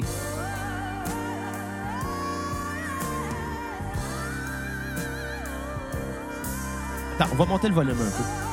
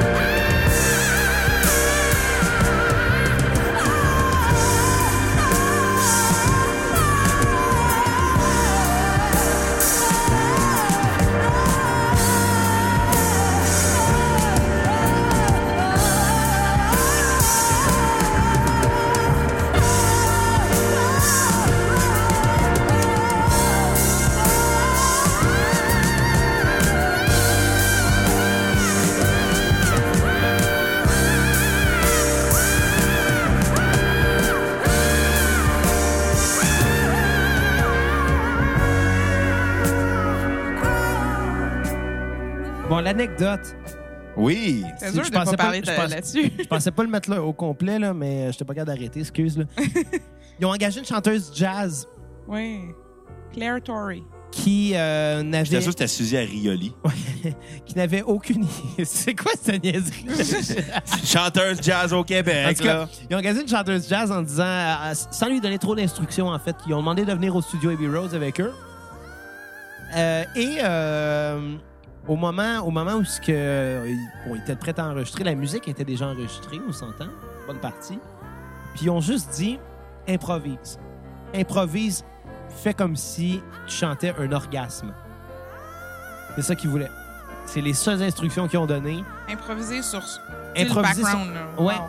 Puis il faut dire que la- musicalement parlant, la, la chanson est très chargée en, en ten- en tension harmonique. Là. Ça module beaucoup, ça passe d'une tonalité à l'autre. C'est une tune, si je ne me trompe pas, qui commence en mi mineur et qui se termine en mi bémol. Donc faire des transitions pour descendre comme ça et que ça coule, que ça soit fluide, c'est déjà pas évident. Donc improviser des lignes mélodiques par-dessus quelque chose qui est déjà pas évident harmoniquement parlant, c'est quelque chose. Ça sonne mauditement ce qu'ils ont dit, c'est improvise un, puis chante un orgasme. Et à la fin de la chanson, qu'on entend en ce moment, elle s'est mise à pleurer, puis elle a quitté le studio en courant. Les gars l'ont rattrapé, ils ont fait Qu'est-ce que tu fais? Pourquoi tu t'en vas? Qu'est-ce qu'il y a Qu'est-ce qui se passe là? Elle avait l'impression qu'elle avait En scrappé, pleurant, euh, elle a dit Je m'excuse, je m'excuse, je vais faire de quoi de mieux la prochaine fois, je vous jure. là. Mais s'il vous plaît, j'ai besoin de cette gig-là. là, euh, je peux-tu avoir une deuxième chance Les gars, ils ont dit Tu n'auras pas de deuxième chance. C'est ça la tête. C'est ça la take. Il y a eu une take, c'est ce qu'on entend sur le disque. Puis ça a donné une, une des meilleures anecdotes d'enregistrement. C'est de tous les honnêtement, euh, wow. Euh, en parlant justement de ce, cette fille-là, justement, tantôt je te disais son nom, c'est Claire Torrey. On est loin de l'histoire de Noir Silence où le réalisateur Euh, écoutait le hockey puis les gars la petite vie. Ouais. mais ce- cette femme-là, en fait, tu sais, c'est ça, elle avait besoin de la gig, mais euh, Great Gig in the Sky. Ouais. Mais le, une chose, en fait, c'est que, sais-tu combien qu'elle s'est fait payer? Deux pièces et quart. C'était beaucoup pour l'époque. Elle s'est acheté quatre Non. Paparman. Honnêtement, elle s'est fait payer l'équivalent de vrai 600 pièces. Ah, Après euh, le succès de l'album, par contre, Elle a eu des redevances. ah non, en fait, elle- son Ils nom ont payé était- un coke. son, son nom n'était pas écrit dans les crédits. Euh, donc, euh, elle, a, elle a poursuivi, puis euh, ils ont- ils ont- elle a eu de l'argent, mais ça n'a jamais été su combien. She got money! Effectivement. Oh! Comme je disais tantôt, Money une tune en 7-4. Et du 7-4, c'est facile à jouer, c'est dur à écrire. Parce que pour arriver à un, à un riff qui rythmiquement s'enchaîne, mais on s'entend qu'est-ce que c'est du 7-4? C'est une mesure de 7 temps de noir. Donc, Ça, c'est on raciste. va le compter, là. On dit Minute. sept mesures Attends, d'afro-américains. 1, 2, 3, 4, 5, 6, 7. 1, 2, 3, 4, 5, 6, 7, 1. C'est littéralement deux mesures de, de, de 4-4, mais on enlève seulement un temps. Donc, d'é- d'écrire un riff qui rythmiquement a un temps de moins, mais que ça sonne pas tout croche, c'est pas facile. Il y a quelques chansons qu'on pourrait nommer dans l'histoire qui ont été des hits en 7-4. Il y a Money, évidemment. Il y a All You Need Is Love euh, des Beatles, qui est en 7-4 aussi. All the small things de Blink-182. Ça, c'est du 4-4 C'est une et joke. c'est bourré d'autotune. Es-tu vraiment surpris? que qu'on ait les fassent autre chose? Mais, que- mais il y a d'autres chansons façon, qu'on pourrait nommer, euh, on pourrait nommer euh, un petit peu moins connu, mais Porcupine Tree, qui est Ben oui, euh, un, gros band de prog euh, des années 2000, euh, qui a écrit une chanson qui s'appelle The Sound of Music, qui est en 7-4 aussi. C'est vrai. Et ce qui est le fun avec le 7-4, c'est que si tu le sais pas, ça paraît pas. Ouais. Parce que justement, c'est une rythmique qui sonne 4-4, mais avec un temps de moins. Qui sonne très standard, avec un temps de moins. Ce qui fait que chaque mesure a l'air tout le temps décalée d'un temps. Ce qui fait que ça a de quoi d'accrocheur et de, d'intriguant, si je peux euh, me permettre le terme. Euh, mais ça reste quand même une astuce de monnaie, là. Non, pas juste en étant complexe, parce qu'en même temps, elle n'est pas tant que ça. C'est pas leur tune la plus complexe du tout. Mais ça reste une tune accrocheuse malgré sa complexité. là. Mais Money, il faut en parler. Il y a une référence dans notre émission Culte Jeunesse. Radio Enfer. Exactement. Où ce que Carl demande à Jean-Loup Hey, Jean-Loup, tu me chercher l'album Dark Side of the Moon de Pink Floyd? J'ai besoin de faire jouer Money. Saison 2, épisode 2. Pense. Non, c'est dans saison 1 parce qu'il déménage de studio. Il engage Ah, Jean-Loup. c'est possible. Ouais, ouais, t'as raison, t'as raison. Saison 2, c'est quand pense- le local du journal et la Ah, radio ouais, sont ouais, mélangés ensemble. Je savais qu'il y avait de quoi avec les locaux, là. Fait que euh, là, il demande à Jean-Loup euh, Peux-tu aller chercher l'album Dark Side of the Moon de Pink Floyd Euh, Faut que je fasse jouer Money, euh, pendant ma tune euh, durant mon heure de Puis il voulait aussi euh, Attends, attends, In attends. Utero de Nirvana. Oui, mais on l'a fait pendant l'épisode de Nirvana. Non, on va le répéter. Puis là, il dit, puis là, Jean-Loup fait comme, OK, euh, Monique, là, euh, Dark Side of the Moon, là, c'est entre euh, Disco Duck puis euh, Dance Plus Mais tu sais 87. pas Monique de Pipi Floyd? Non, Pink Floyd. Monique, là, c'est entre, euh, c'est entre euh, Dance Mix 88 puis euh, Disco Duck. Jean-Loup, t'as pas classé les disques en ordre alphabétique? Oui. Simonac! Puis il y avait aussi Annie Thériault de Nirvana. Exactement. D'ailleurs, écoute, euh, Bruno, je pense que c'est le temps parce que là, tu viens de, de- de- parler de quelqu'un qui, qui mal cite les titres. Ouais. On parle de moi, là? Non, non, de Jean-Loup, ben, malgré que c'est semblable. Mais euh, tu te souviens, il y a, il y a, ben, pendant l'épisode de Sid Barrett, Oui. j'avais dit que j'allais parler d'un dude à Toronto qui appelait, qui appelait ça Pit Floyd. Oui. C'est temps que je le dise. J'avais dit on va en parler pendant la deuxième partie. Puis bon, j'ai quasiment déjà dévoilé toute l'anecdote, mais c'est pas grave. Euh, en 2008, euh, je suis allé à Toronto Ouais. avec euh, mon ami Joe. Salut, euh, Jonas. avec euh, son, sa blonde de l'époque, Viviane. On la salue d'ailleurs. Avec ma blonde de l'époque qui s'appelait. Bon, on ne dira pas son nom. Mais facile à googler. Donc, euh, parce que. Chante dans elle- ta police. Ouais, Apple. Parce qu'elle était venue me, me chercher chez nous la journée de mes 18 ans pour aller voir mon groupe préféré, Coed and Cambria, à, à Toronto. Et j'étais pas au courant du tout qu'on s'en allait d'un à Toronto, que Joe et Viviane allaient être là. Et j'étais encore moins au courant qu'on s'en allait voir mon band préféré. Donc, je peux te dire que c'était weird en sacrament, là. Quand on est arrivé à Toronto, on a décidé d'aller manger. On est allé manger de la pizza dans une place à pizza. Ça s'appelle une pizzeria innocent. C'est ça, une pizzeria. Ça s'appelle un Pizza Hut. Non, c'était pas un pizza, c'était une petite pizzeria de coin de rue. C'était vraiment cool. C'était- Si je me trompe pas, c'était bon. Puis je pense que j'ai mangé une pizza hawaïenne, mais ça, je Hey, pense- L'Italie veut faire bannir la pizza hawaïenne. Je sais pas si t'as vu ça, là, mais ils veulent la faire bannir. Euh, c'est possible. si j'ai un Mais- message à dire aux Italiens, la pizza hawaïenne, c'est la meilleure. OK, fuck vos pizzas. Moi, je- Le Canada a inventé la meilleure pizza au monde. J'étais un gars de pizza mexicaine, moi. Sans crise de ton opinion. La Mais- pizza hawaïenne for the win. Mais après ça, on est sorti de la pizzeria. Puis, euh, on regardait les tramways. Parce que, tu sais, à Montréal, on en avait à l'époque des tramways, mais nous autres, on n'a pas connu ça de notre vivant, là, des tramways à Montréal. Ça fait longtemps que c'est plus là. Quand t'es pas cap en Ça a été remplacé par euh, le métro. Puis, euh, yo, le débouche, Kat, il est là. Donc, on sortait pour regarder le tramway passer, puis on essayait de comprendre comment ça fonctionnait. Parce qu'ils sont tous raccordés par des, des fils au-dessus.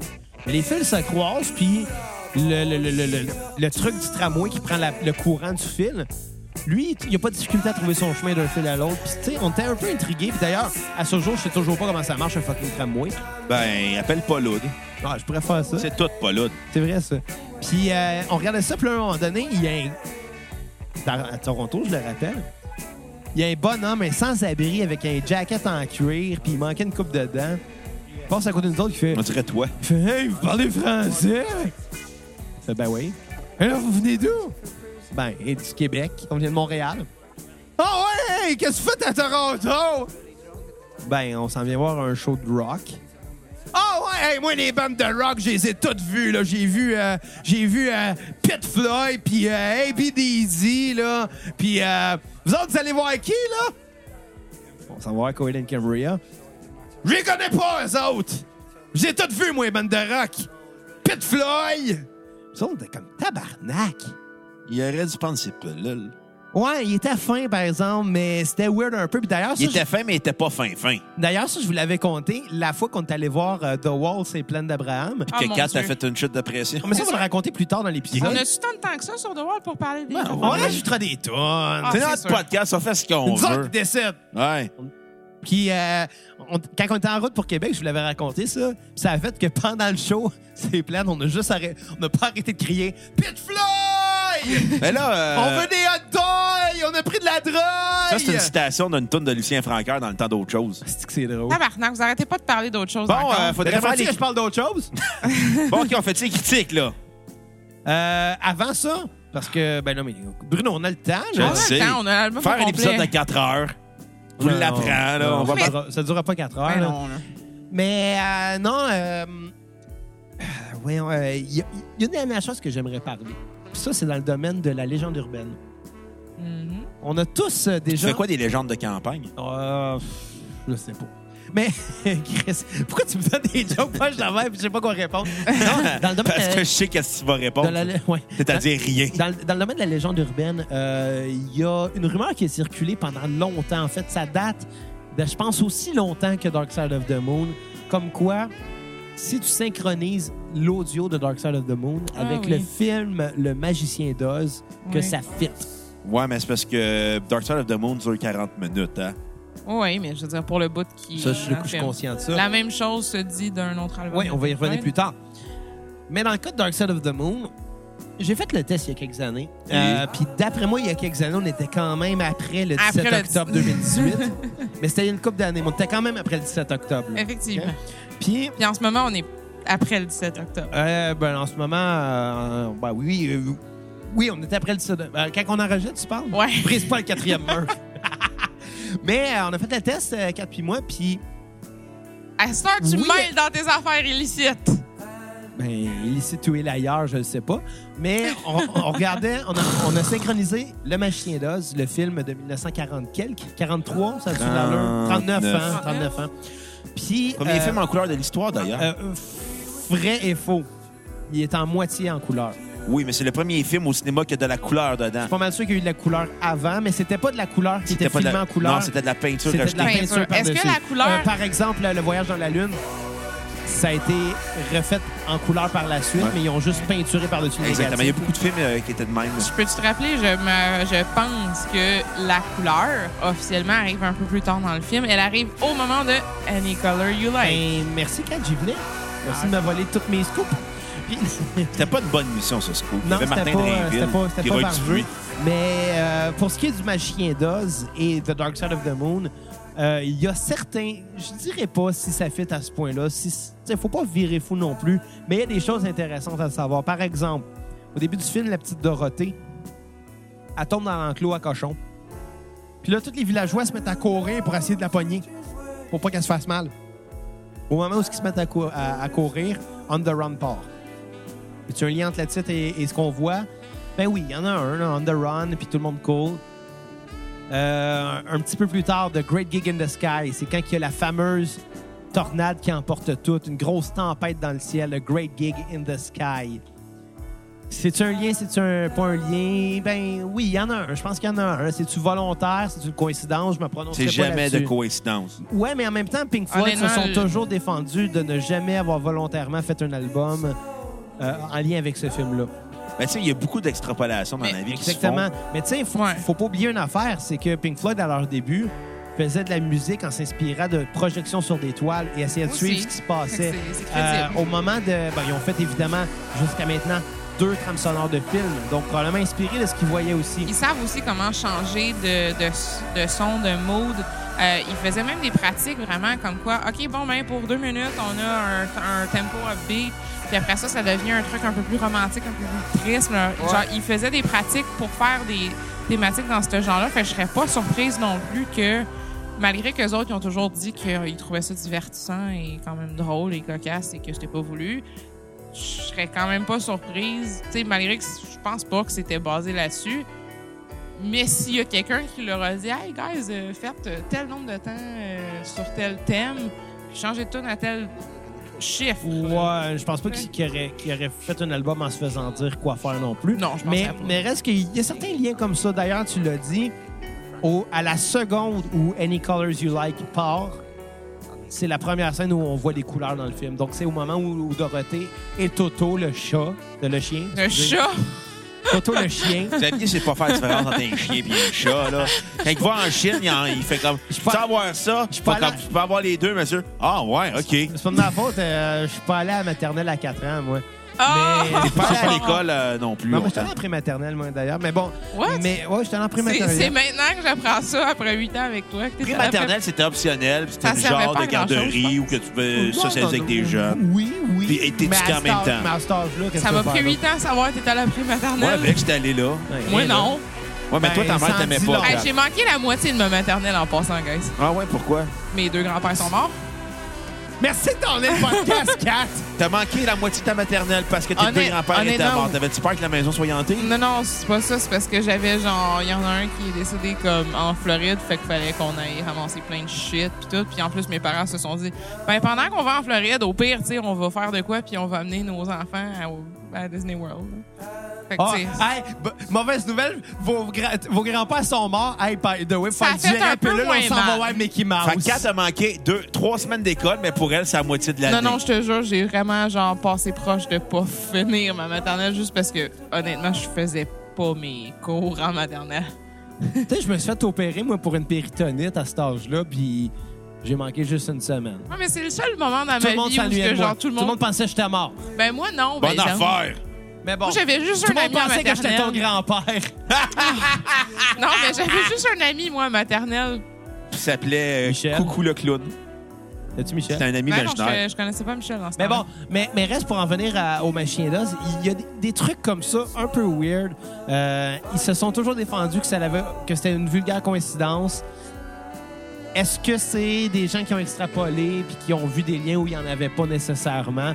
faut admettre que c'est weird un peu, que les titres des chansons et les mots, surtout des chansons, faites à ce point-là avec ce qu'on voit à l'écran.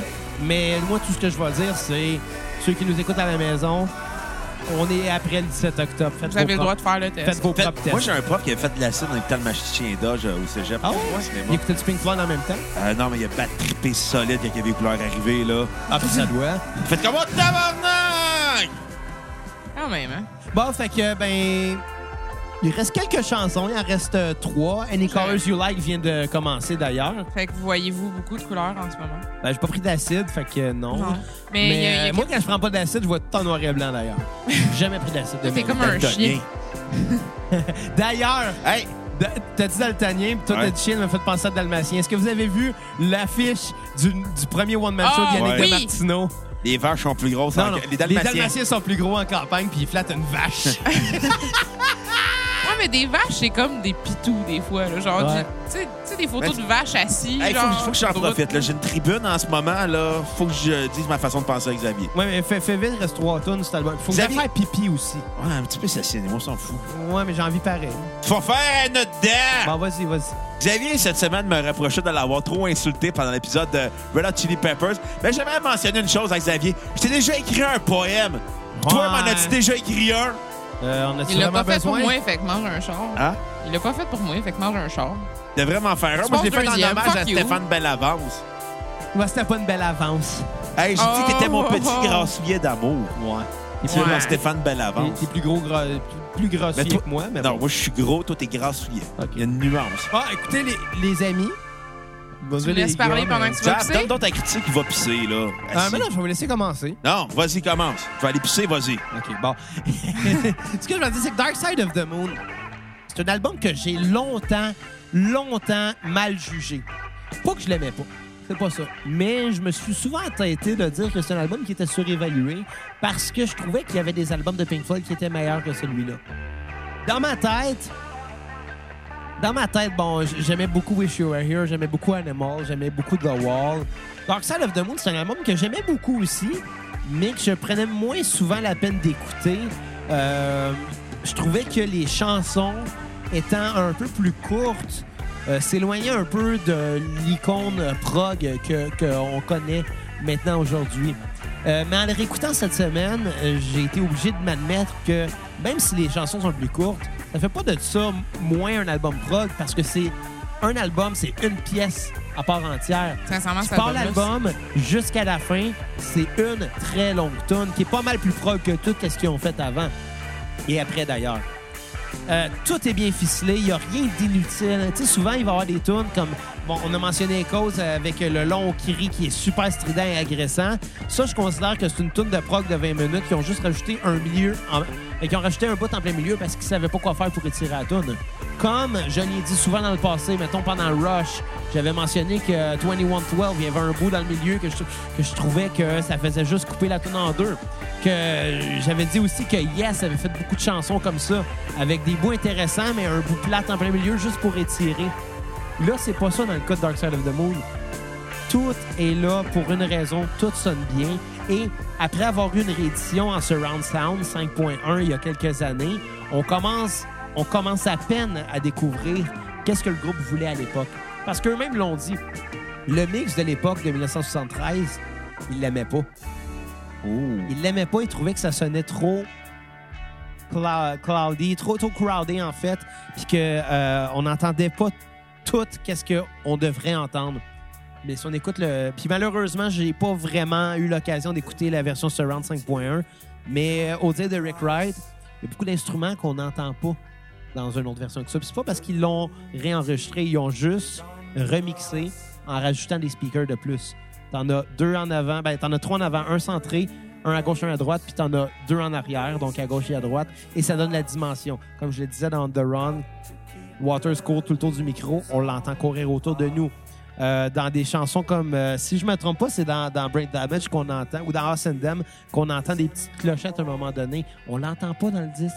Ouais. Dans version 5.1, on l'entend très Il y a même très des clairement. phrases puis des paroles. Je pense pas que c'est sur cet album-là, mais ça vaut la peine de le dire parce que t'en parles là. Ouais.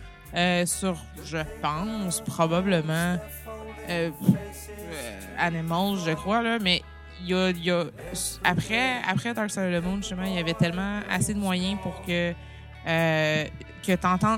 Ils ont pas crédité du monde parce qu'on les entendait pas, mais ils faisaient partie du mix, Ouais. mais c'était comme à un moment donné, on les créditera pas parce que personne n'entend. Parce que sinon, il faudrait créditer tout le monde aussi.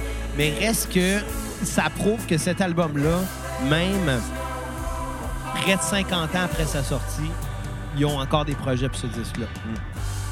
Ils ont des projets pour que ça reste le plus grand disque qu'ils ont écrit dans leur euh, carrière.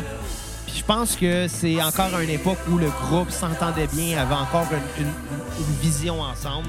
Ce qui fait que j'ai pas le choix de donner euh, un 10 sur 10 à ce disque-là. On va bien s'entendre. C'était pas, c'était pas mon intention. En fait, j'aurais sûrement Moi, donné genre un. J'aurais sûrement donné un 9 ou un 9.5 là. Mais là, non, j'ai pas le choix, j'ai pas le choix de donner un 10. C'est, c'est excellent comme disque. Euh, ma tune sur repeat va être Time. J'adore Time, c'est une de mes tunes préférées de Pink Floyd. J'ai pas de tune à skipper, il y en a pas, c'est impossible. Bon. Là-dessus, je vais aller faire pipi. Assis. Euh, je vais répéter pas mal la même chose que Xav. Euh, Moi aussi, pour cette raison-là, c'est définitivement un 10 sur 10. Euh, j'ai pas de skip du tout. Euh, même que j'ai de la misère à mettre un repeat parce que j'ai... Effectivement, Time, c'est super. J'adore, Them. Euh, Greg Gig in the Sky, ça, genre, ça, je sais pas, ça fait, ça tue à chaque fois que tu l'écoutes. T'es comme, mon Dieu. Puis après ça, que tu le sais pour l'histoire de la madame qui, qui avait besoin de ce gig-là, puis que la, la tune est enregistrée d'une take, on dirait que c'est mille fois plus impressionnant. Puis même chose, euh, Brain Damage puis Eclipse, moi je suis pas capable de les séparer les deux. Euh, particulièrement cet album-là, moi je l'écoutais à l'âge de 10 ans, littéralement, avec euh, ma, ma meilleure amie puis sa mère, puis j'arrêterai pas de l'écouter pour le restant de mes jours.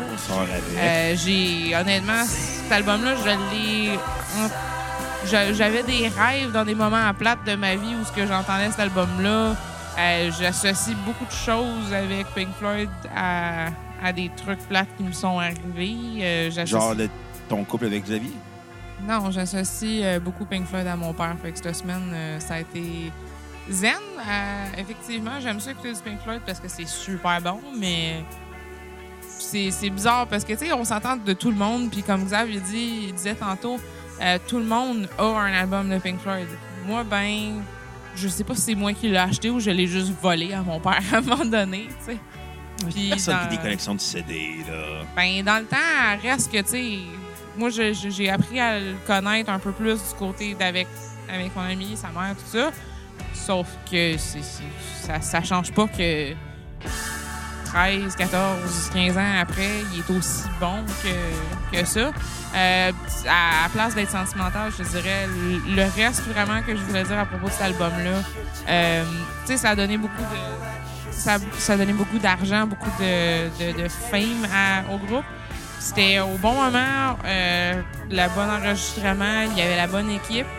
Euh, puis aussi, un petit fait vraiment que je trouve le fun, c'est la première fois qu'il y a euh, des paroles dans le sleeve euh, de- du vinyle parce que tout le monde s'entendait sur le fait que, wow, les paroles de Waters étaient juste on point Ben, elles sont écœurantes, là. sont, sont juste écœurantes. Ça parle de ça parle de tellement de thèmes qu'on a qu'on a parlé justement puis ben, c'est t'as-tu- impressionnant. Fait que Bruno, Ah, OK, je vais, je vais parler, là. Mon tour. Enfin, on m'écoute. T'as à peu près trois secondes. OK, ciao. Ben, c'est fini. Non, c'est pas vrai. Euh, c'est le meilleur album prog de Pink Floyd de, de leur, de, leur, de leur carrière. Euh, c'est aussi un des plus euh, émouvants, des plus doux, des plus touchants. C'est beaucoup de chansons qui sont différentes l'une de l'autre, mais qui se regroupent en un tout. C'est uniforme comme album, même si c'est très... C'est un arc-en-ciel, dans le fond. Ce qui est le fun aussi, c'est que il ramène tous les éléments. Dans le dernier tune, là, dans Ouais. Eclipse, il ramène tous les éléments de l'album au complet. Ouais. Il ramène la chanteuse, il ramène les battements de cœur, il ramène tout. Anyway, je te laisse continuer parce qu'on n'a plus beaucoup de temps sur ce disque. Ouais, euh, on a, on a fait quand même 42 minutes sur ce disque-là.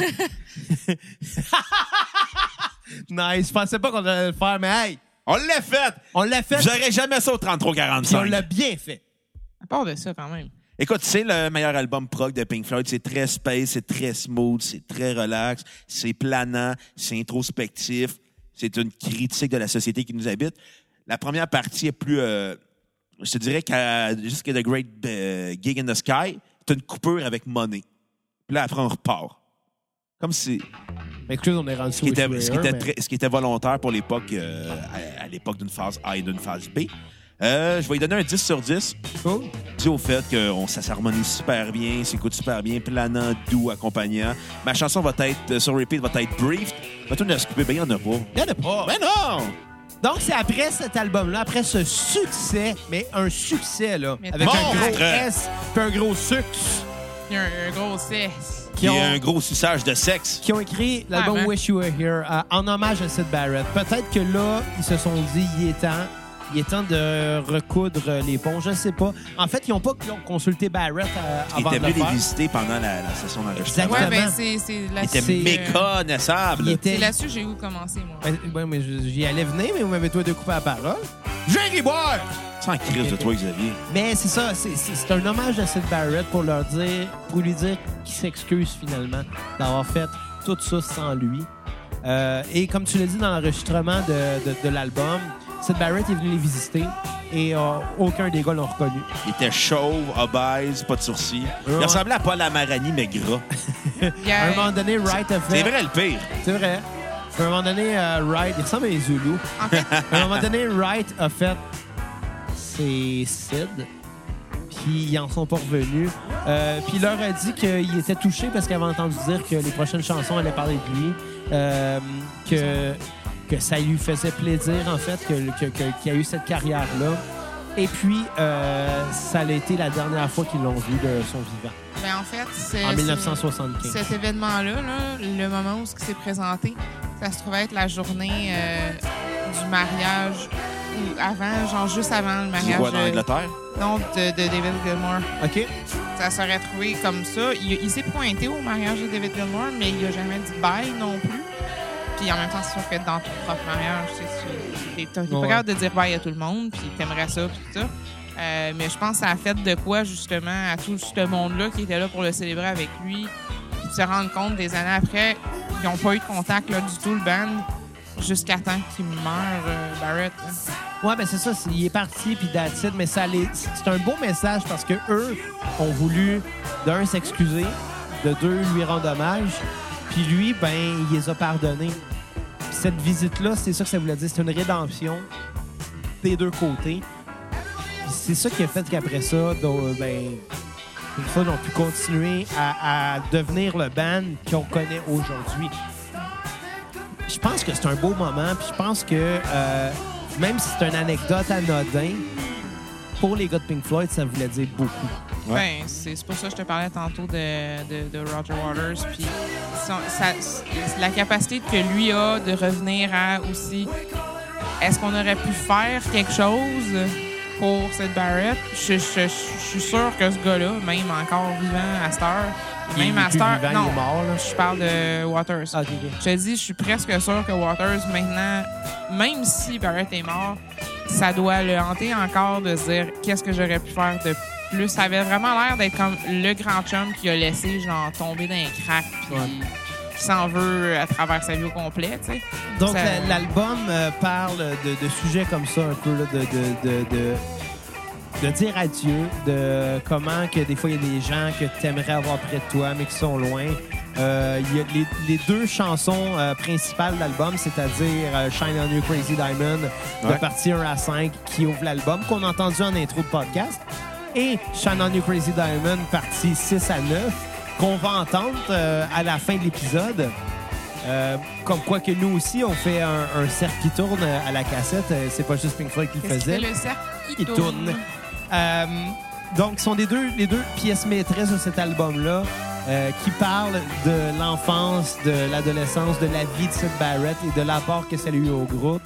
C'est une tune qu'ils ont écrite pour s'excuser pour euh, lui montrer du respect finalement.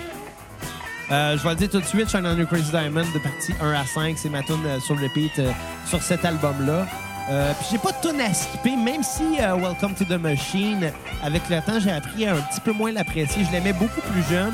Plus je l'entends maintenant, plus je, plus je réalise que ça s'adresse pas à, à, à mon moi actuel. Peut-être que moi, il y a 10 ans, euh, je traversais peut-être une, peut-être plus impressionné, mais je, travers- je traversais une passe peut-être un petit peu plus sombre. J'étais plus anxieux, plus... euh, Drogué. euh, non, on n'était pas encore le 17 octobre Ok. 2018.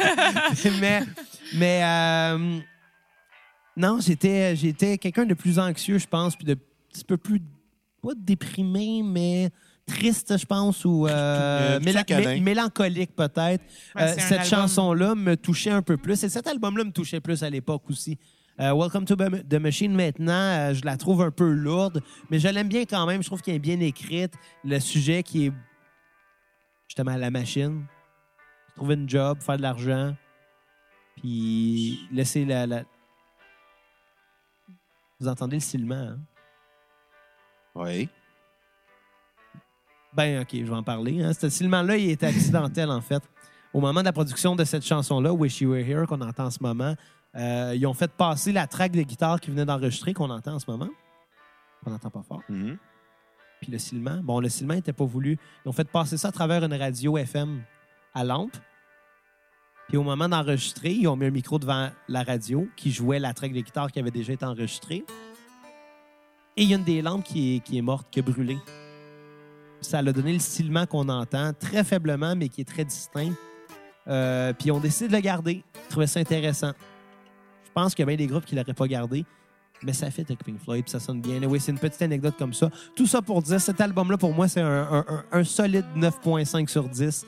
J'ai adoré ce disque-là. La chanson Shine on You Crazy Diamond me rentre dedans à chaque fois. Euh, puis j'ai pas tout à skipper. J'en ai pas. On- Vas-y, Bruno. Écoute, euh, c'est le troisième meilleur album prog de Pink Floyd. Ah, cool. Euh, je vais donner un 9.5 sur 10, moi aussi. On s'entend bien. Mais moi, j'ai une tonne à skipper qui est Welcome to the Machine. Probablement pour les mêmes raisons que ce que j'ai mentionné. Ouais, mais dole. C'est c'est- c'est- c'est- c'est un espèce de tune criarde, parodique. euh, que je me tanne assez vite. Un 7 minutes et demie que je trouve lourd à écouter, surtout après Shine on a Crazy Diamond. Ça n'avait pas été sur euh, cet album-là, là, Welcome to the Machine, ça aurait été mon album préféré de Pink Floyd. Pour Rogue. Mais ils l'ont gâché, les gars! Il l'a échappé. Exactement. Écoute, euh, gars moment donne donné- un 9.5, tu sais. Alors, à un moment donné, j'étais. euh, J'ouvre une parenthèse, je m'excuse. là. ouais. Je faisais un show avec un de mes anciens bands dans un bar un moment donné, dans ça arrive sud. Puis là, je suis juste arrivé pour annoncer la prochaine chanson. Donc, la prochaine chanson, puis un gars dans le public qui m'a coupé qui a fait Shine on you crazy diamond! Nous autres, on a fait comme. Ben là. Mais moi, calice, ils m'en demandent pas mal. Fait que j'ai juste fait le, le petit riff de 4 notes. Ouais. Down, down, down, down. Le gars était comme Ouais! Merci de m'interrompre pour on, compter puis- l'histoire de on a, Gossi. puis on a joué genre du extérieur. en tout cas, vas-y. Bon, euh, tu sais, on va dire c'est un très bon disque, très bien posé, très bien réfléchi, avec des tunes comme Shine on the Crazy Diamond, Have a Cigar, Wish You Were Here. Mais, comme j'ai dit, ça se gâche avec Welcome to the Machine, mais c'est un très bon disque. On comprend les intentions des gars de vouloir rendre un hommage à Sid Barrett. Très doux, poétique. pareil, Michel Barrette. Tu l'as Tu déjà fait, m'interromps ce juste pour joke-là, dire cette petite calice. niaiserie-là. Il l'a déjà dit Hey, je pense que je vais te épisode d'avant. fesser. Zaf, moi, on va faire un gala de UFC bientôt. La différence, c'est que je vais pas me chier dessus. Non, mais je vais te faire chier dans tes culottes tellement tu vas avoir peur. Bon, continue, s'il te plaît. Euh, Parce que 4 va prendre 20 minutes après. C'est très bon, très doux, très planant. Euh, sentimental aussi. On Ouais. sent qu'il y a une certaine culpabilité et qu'ils veulent s'en débarrasser. Absolument. Euh, Tunes on repeat, euh, Shine on the Crazy Diamond. Les deux parties. Les deux parties. Moi, madame. Il inspecte la POC. Exactement. Toi, Katou. Euh, je déteste quand tu le Oh, Katou. Tu vois pas ça de moi. Euh, je dirais pour elle, ouais, c'est vrai que j'en ai un petit peu à dire à propos de ça. J'ai parlé rapidement de, du, du, de- du mariage de Gilmore et tout ça.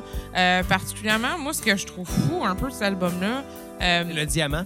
non, c'est parce que qu'est-ce que tu fais après avoir fait Dark Side of the Moon? C'est clair qu'eux autres aussi, ils sentaient en esti, là, genre, on va faire de quoi, mais ça va-tu ever dépasser Dark Side of the Moon? On, on a, genre, notre rêve de jeunesse d'avoir fait une chier d'argent. Money! On a, on, a notre rêve de genre avoir énormément de fans dans le monde. On est quand même encore jeune, mais qu'est-ce qu'on qu'est-ce qu'on fait d'autre après pour passer ça? Euh, à ce moment-là, tout le monde se sent un peu vide, genre qu'est- qu'est-ce qui se passe après ça? Genre, on Moi, fait avec quoi? Craig là? masturbé aussi, je me sens vide. Puis euh, juste- boire. en- à ce moment-là, euh, euh, Nick Mason était en plein divorce. Des fois, c'est fou pareil comment, euh, disons qu'une ambiance de, de- de groupe et une ambiance d'album, j'imagine, peut faire euh, effet sur quelqu'un. Aussi, sinon, c'est Gilmore qui a fait la base des, trois- des quatre notes qu'on parlait tantôt de Pam, pam, pam, pam. Shine on You. Moi, c'est mon repeat, effectivement, aussi. La première partie, ben, le, le 1 à 5, plus qu'autre chose. Euh, J'ai pas de skip non plus. Mais je voulais juste vite, vite, vite dire euh, Welcome to Machine puis Have a Cigar, c'est définitivement un- une explication de, de l'industrie de la musique, euh, comment que le monde est plus intéressé envers le contenant que le contenu. Et puis surtout aussi que le cover de cet album-là, euh, c'était un jeu, c'était comme un espèce de joke, ben pas joke, mais l'expression getting burned, c'est genre de te faire fourrer par les. Par euh, non, de te faire fourrer par Ah, ça, nous, le- ça serait jamais par le sinon. label, ben c'est un fait comme tu sais les, personnes sont en feu, genre ils se donnent une poignée Ouais. de main en feu, puis on s'entend à quel point comment excuse là tu donnes une poignée de main à quelqu'un, asti c'était genre un greeting de merde là, tu sais c'est absolument non personnel de, de rencontrer quelqu'un puis de donner la main, je trouve c'est comme la manière la plus proche puis la plus comme pas réelle. Ah, J'avoue, pas- Kat, il devrait s'embrasser sa bouche à la place de non, faire mais des comme, tu fellations. sais, à la limite, apprends à te connaître avant juste de faire Hey, allô, je te donne ma main. Ouais, c'est sûr. Je trouve que, en tout cas, c'est- particulièrement ça, le cover. Je trouve que c'est intéressant à ce niveau-là. Euh, ma note dessus euh, va être la même que vous autres. En fait, on a un tour du chapeau à 9,5 sur 10. Nice. Euh, Puis avant de passer au prochain album qui est Animals, qu'on entend déjà en ce moment dans nos écouteurs, euh, tu as mentionné Have a Cigar. Mm-hmm. La fameuse phrase, là, Oh, by the way, which one is pink? Mm-hmm. Ça, c'est vraiment passé. Il y a quelqu'un qui Ouais. est arrivé, qui est allé voir Waters, qui a offert un cigare, qui a dit Hey, viens-t'en le kid, là. Tiens, fume un cigare avec moi, tu vas voir, là, tu vas être cool, tu vas être fort, tu vas être. euh, J'aime vraiment ce que vous faites. J'aime vraiment ce que vous faites. Faites de la bonne musique. Euh, puis en passant, c'est qui Pink? En pensant que Pink était le nom d'un gars. Euh, Pink Floyd, évidemment, ce serait son nom de famille, mais bon. Euh, donc, c'est vraiment arrivé, puis il a tellement trouvé ça ridicule qu'un producteur ou critique musical ou peu importe la personne l'approche en prétendant connaître le groupe et en posant une question aussi stupide que, que ça, ça? dans le Peut-être qu'il avait compris c'était quoi le nom de Pink Floyd. Ben, en fait, on l'a pas expliqué dans non. le dernier épisode. Ouais, on l'avait expliqué, c'est deux musiciens blues.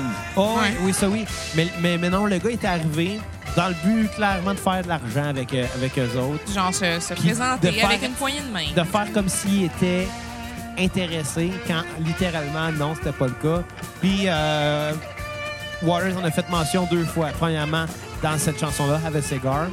Et deuxièmement, euh, dans The Wall, en nommant le personnage principal Pink Floyd, en, en- en- en référence à cet événement-là, finalement.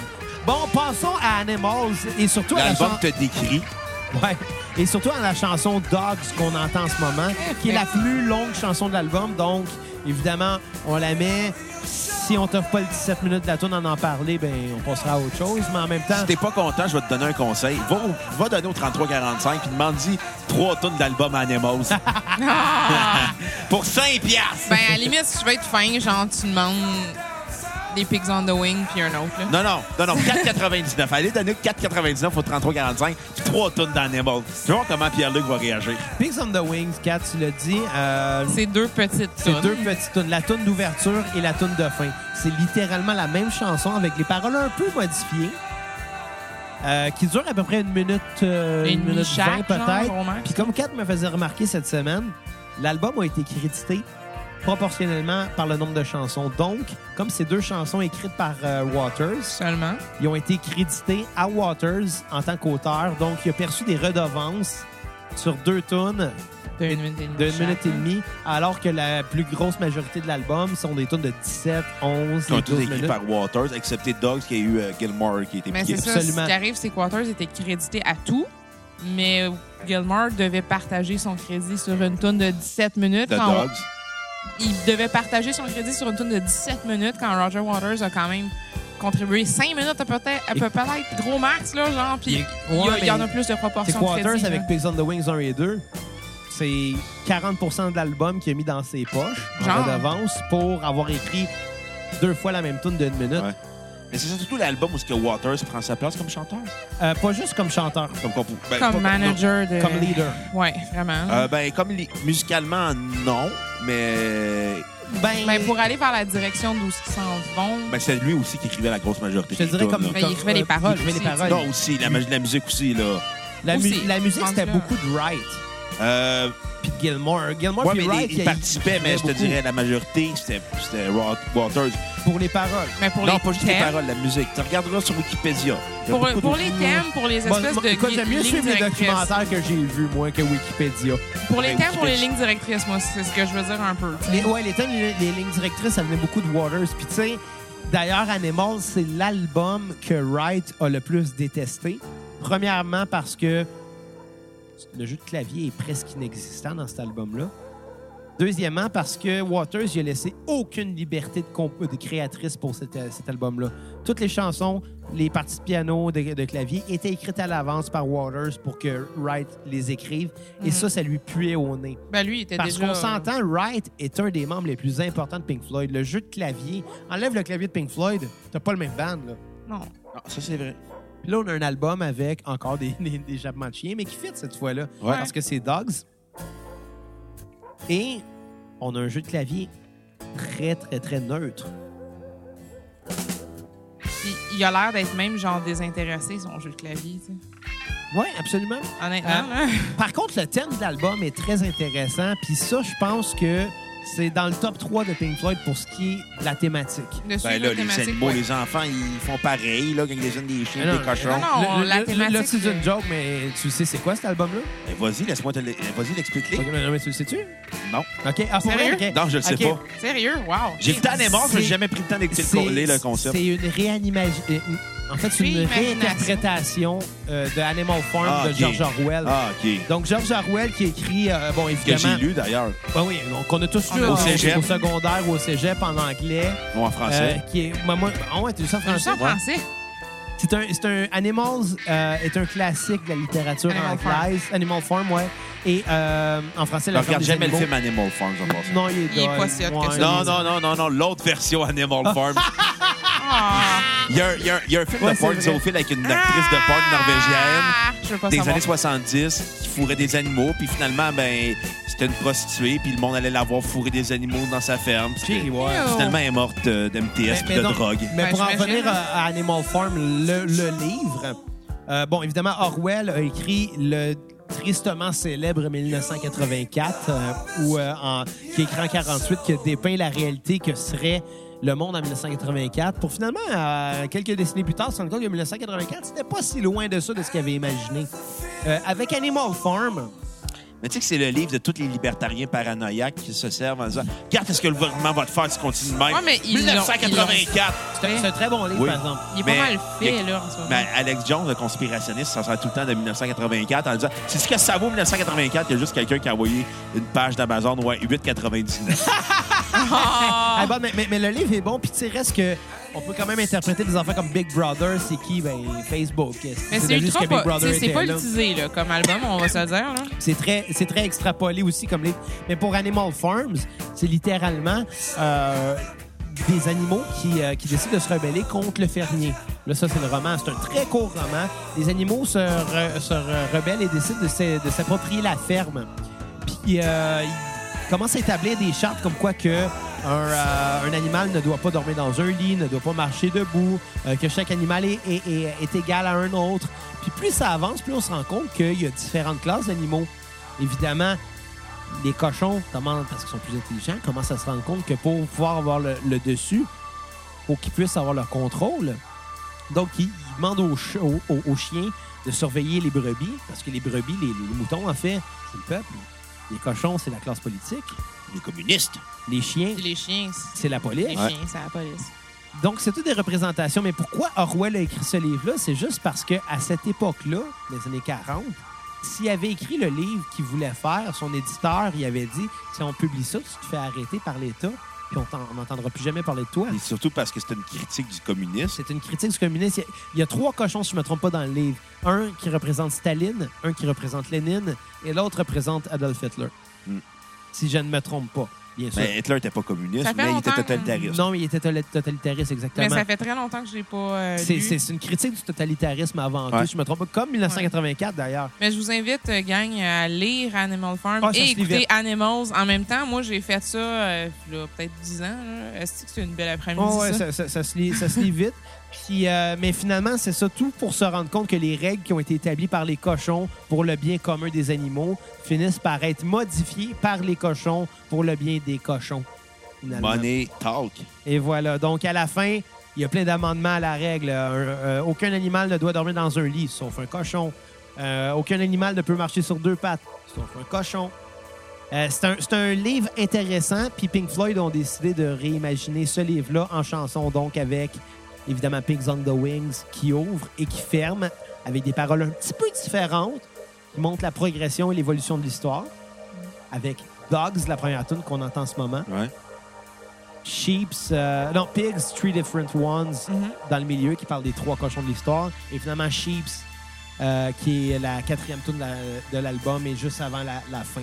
Euh, ce qui a donné un album que j'ai trouvé vraiment le fun. Et d'ailleurs, la pochette, il y a une anecdote très comique à faire avec ça. On voit une usine avec un cochon qui vole dans le ciel. Et c'est ce qui est arrivé au moment de prendre la photo, c'est que le cochon, il s'est détaché. Le cochon s'est mis à voler. Ça a donné l'idée au groupe d'utiliser ça à chacun de leurs spectacles par la suite. À partir de ce jour-là, chaque show de Pink Floyd contenait un ballon volant en forme de cochon qui volait par-dessus la foule. Puisque tu parles de ça spécifiquement, euh, oui. Euh, pour le cover de l'album, on s'entend que c'est le cochon qui vole euh, devant une usine.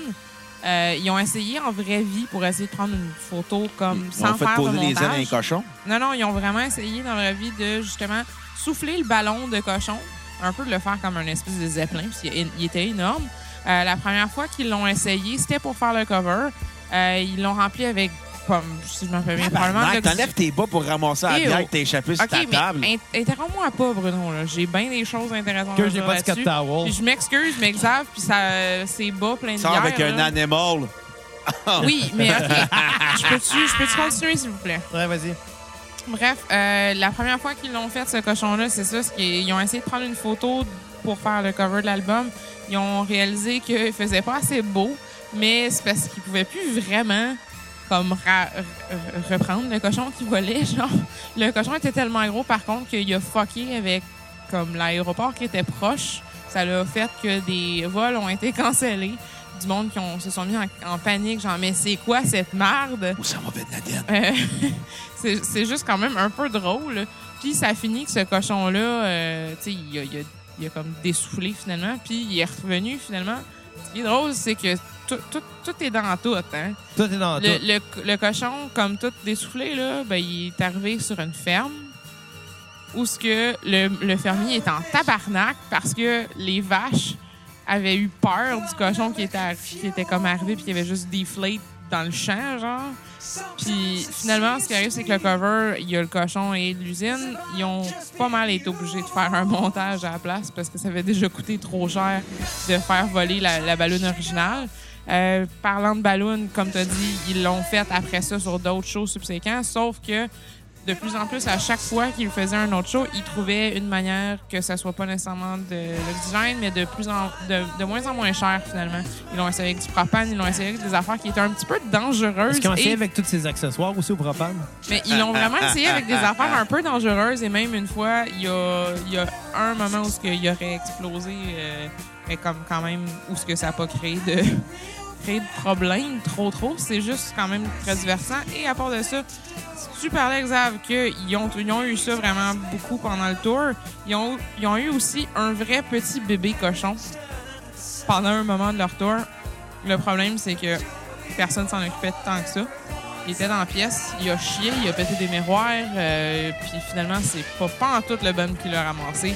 Il a causé de la merde, mais il y avait un bébé cochon pareil. Ils l'ont coupé, après, ils ont fait du boudin et du jambon. Et le nom du cochon euh, de- euh, gonflable, l'original, c'est Algie.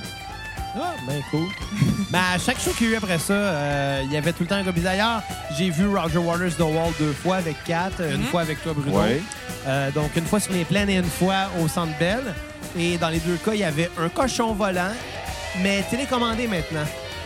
Ils ont peut-être appris de leurs erreurs. hein. Absolument. et je me souviens que sur les plaines, le cochon passait de- au-dessus de nous. Et euh, comme euh, The Wall est un show très politisé, euh, très inspiré aussi de l'univers de Orwell, euh, très, très, très euh, euh, engagé contre le totalitarisme et les dictatures et peu importe, ben, en dessous du cochon, c'était écrit en français, étant donné que c'était à Québec, c'était écrit « Craignez le pouvoir ». Et ça, j'ai trouvé ça intéressant comme quoi que Waters, puis on va en revenir tantôt au show parce qu'on va parler de The Wall. Le clairement après. enfant suédois à Stockholm, là. Ben, peut-être. Ben, je sais Mais, pas. re- mais reste qu'à Québec, il y a plus à faire ses speeches en français.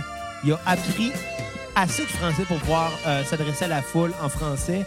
Puis c'est drôle, hein? J'ai juste vu deux bandes euh, dans l'histoire. Ben, l'histoire. Deux bandes dans les shows que j'ai vus dans ma vie où le chanteur a, a- a- a- a tenu Simple importance. Plan, ça compte pas. Non, Simple Plan, ça compte pas parce que c'est des Québécois. Mais tu sais, aussitôt qu'un band vient à Montréal, on dirait qu'il faut qu'il essaie de dire Bonjour Montréal. Puis après ça, ils ont dernièrement, j'ai vu Protest the Heroes dire ça, puis en tout cas, c'était juste un bonjour Montréal pour que la foule fasse. Mais, mais on a appris Mais tabarnak à Thank You Scientist. Mais On a appris à dire tabarnak au violoniste Ben Karras euh, de Thank You Scientist. Mais reste que euh, euh, quand on a vu Roger Waters et Glenn Abraham, il a donné la majorité de ses speeches en français. Même s'il y avait une feuille pour euh, lire son speech, il l'a quand même fait avec un français quasi impeccable. Et l'autre groupe, euh, c'était Iron Maiden. Oui, mais il y a une raison à ça. Parce qu'Iron Maiden, le chanteur Bruce Dickinson, a fait ses études à Montréal. Oui, on en a parlé à l'épisode du 33-45 on était allé là, toi et moi. Ça, je m'en rappelle pas. Ouais, on avait, qu'on avait bu de la bière Iron Maiden. Ah. On en Ouais, ouais, avait parlé. vrai. Mais on avait parlé de Dave Murray qui, parle- qui parle sur le bout de la langue. Hi, guys! Hi guys, do you like the show? Mais euh, Mais, mais c'est ça, Bruce Dickinson a quand même fait le, animé le show au complet en 2008 au AVMTL Oh, nice. en français, en Euh. totalité. Et c'était impeccable. Il y avait un accent, oui, mais c'était. Puis c'est deux Britanniques, hein, Bruce Dickinson et Roger Waters. Oui, mais euh, une chose par rapport à justement le français de Roger Waters, on- je pense qu'on va probablement plus y en venir euh, sur l'album d'après Ouais. en le mettant en situation. Euh, mais Tu parles du stade olympique, l'incident, là? on mais en fait, ça se trouve que ça c'était pendant le tour de D'Animals. Animals que l'incident où ce que Roger Waters aurait craché sur un fan. Je veux pas trop m'étaler là-dessus tout de suite juste parce qu'il y avait deux détails que je voulais dire. Euh, Sheep, c'est euh, une tune, c'est c'est un- une reprise de dans le temps de Shine On You Crazy Diamond. Chip qui va Le- jouer. euh, le d'ailleurs. nom- le nom de la-. Ouais. Pas le, le, choix. le nom de la tune avant, ça se trouvait être Raving and Drooling. Ah. Puis Dogs, c'était déjà une ébauche à ce moment-là aussi. Ça s'appelait You've Got to Be Crazy. Puis on peut comprendre pourquoi, parce que ça commence avec ça. là. Ouais. Euh, mais particulièrement, euh, les autres détails vite vite euh, de Animals que je trouvais super important à dire, c'est que ça a sorti aussi durant le moment que en, en, en UK, euh, c'était pendant la sortie générale quand même du punk puis de l'attitude un peu. Puis reste que Pink en Floyd- 1977, hein, à ce moment-là. Ouais, c'est la sortie de, du premier album des Sex Pistols. Ouais, Le dernier effectivement. album du Sex- On est des en Sex pleine Pistols. montée du on est en pleine montée punk. de ça. C'est Les parce- jeunes punks veulent euh, renier un peu le côté progressif Ils de la renient musique. les, les dad rock, là, que Ouais. à ce moment-là, Pink Floyd était déjà dad rock, ils étaient déjà des has pour ce monde-là, finalement. Euh, puis je trouve ça intéressant, la- le, le contraste, justement, de ça versus que c'est quand même un album qui est super revendicateur en disant « Ouais, mais c'est ça, notre société. là. Ouais, ouais c'est un album qui est dans l'âme, un, là. un peu punk, justement, mais musicalement, ça ne l'est pas.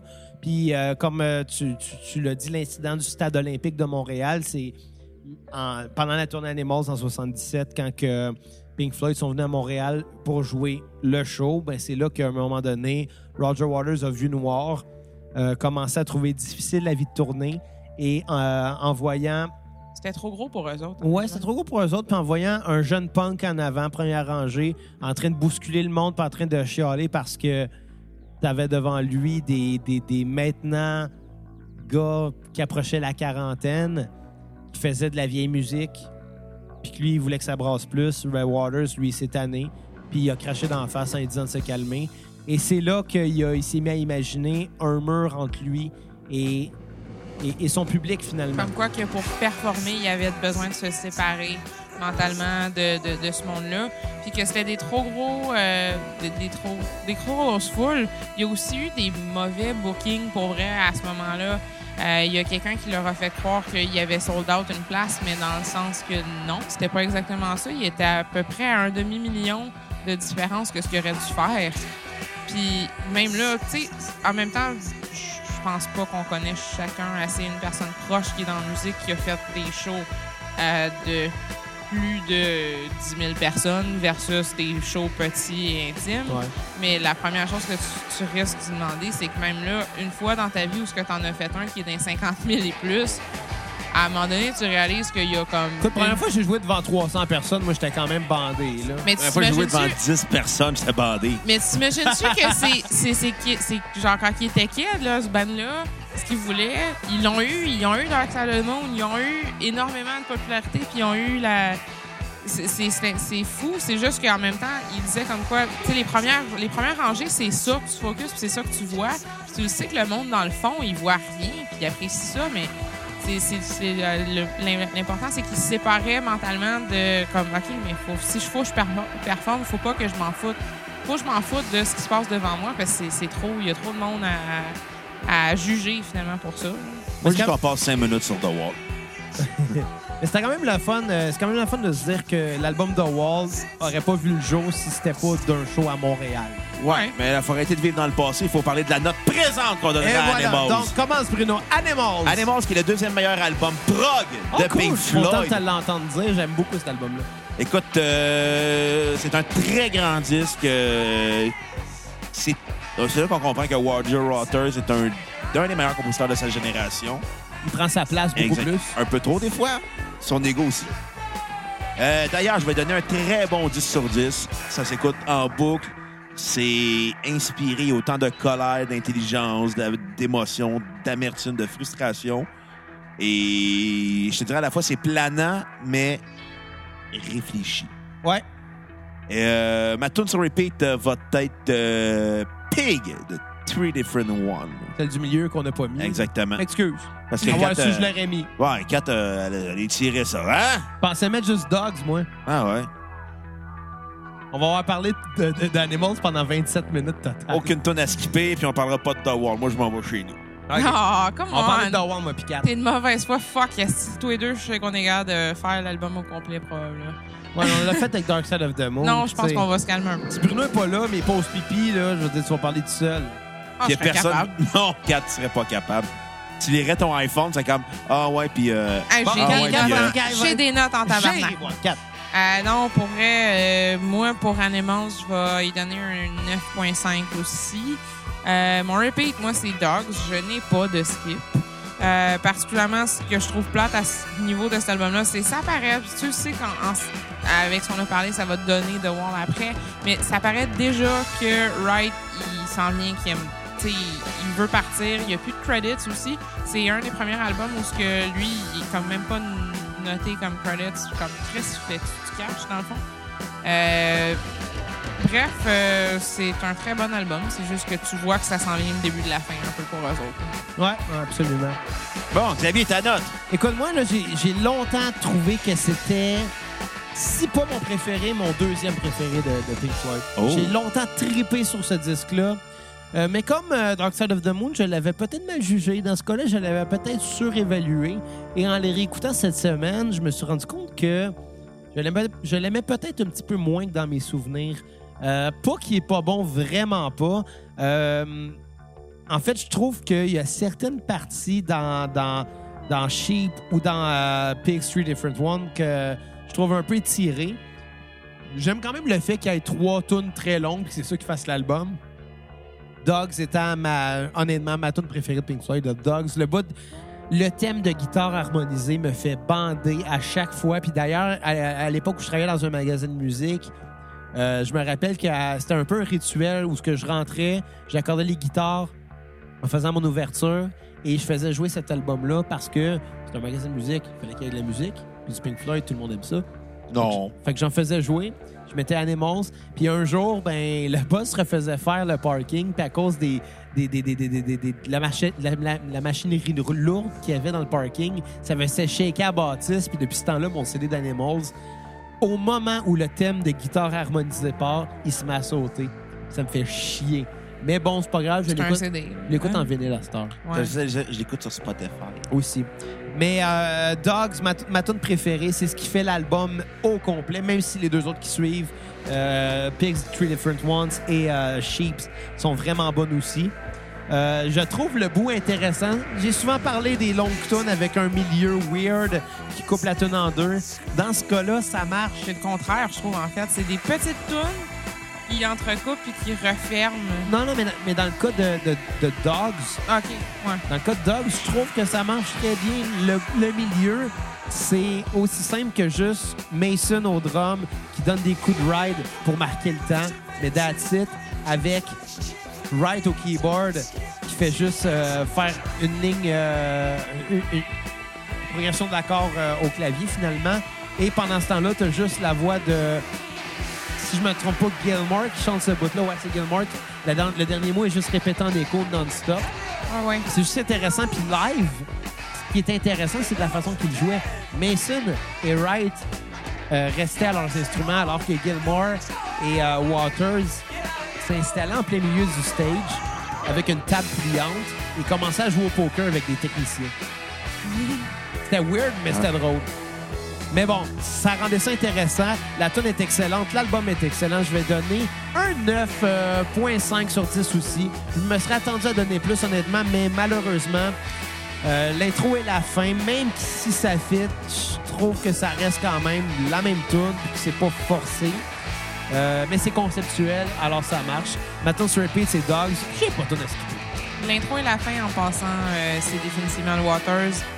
Et ça sonne aussi euh, un petit peu comme de quoi qu'il a fait pour lui-même aussi, je pense. Ouais. Euh, J'ai vu comme quoi que c'était un petit peu pour euh, parler de sa relation avec sa femme de l'époque, comme quoi que c'était quasiment des excuses, dans le fond. D'accord. Euh, écoutez, euh, guys, il reste euh, à peu près euh, une minute à la tune et euh, on va aller l'écouter puis on vous revient avec le plus grand chef-d'œuvre de Pink Floyd, Non. à part pour Bruno. The Wall!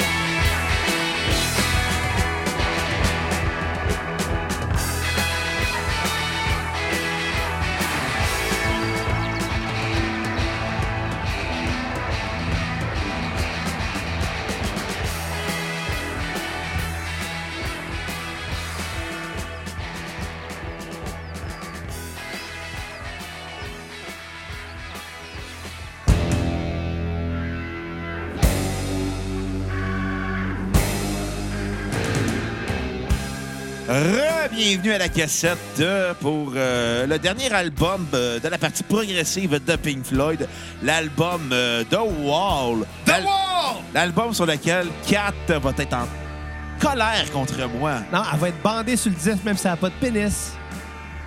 Ben, tu sais qu'il y a quelqu'un qui m'a déjà conté, un, un, un ami en commun dont je vais taire le nom, OK? qui m'a déjà tu sais, dans le temps qu'il faisait beaucoup de drogue. Sais, qui- oh, t'as peut-être une petite idée. euh, Ben, raconte l'histoire, je vais peut-être me. Il de me m'avait rappeler conté c'est qui. qu'il avait déjà pris du Viagra avec sa blonde, OK. puis que le clitoris avait durci.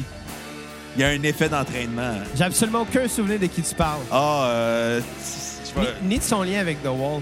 Non, non, mais t'as dit qu'elle était bandée. C'est juste ça. Et ça. Ça peut arriver une fille bandée. J'ai aucun souvenir de ça. Je te, je te dirai le de- après l'enregistrement. Ben, au pire, tu- pendant qu'on jase, montre-moi son profil Facebook que je Ah, comprenne c'est oui, qui. Oui, oui. Mais, mais bon, The Wall, qui, qui a commencé, comme on l'a dit, euh, lors, lors de la prestation de la tournée Animals au Stade olympique, quand Roger Waters a craché dans la face d'un fan. Et que tout de suite après, euh, le regretté en, en se disant que. Ah, T'es-tu sérieux? Ouais. C'est lui, mon vrai? Ouais. Ah, bon, on le salue. Je suis tellement pas surpris. OK, mais non, mais... que- OK, c'est juste drôle pour nous autres, pas pour le monde à la maison. Ben, ouais, quand même. Excusons-nous. Sacré Pierre-Luc Funk. Je pense pas qu'il l'écoute, hein.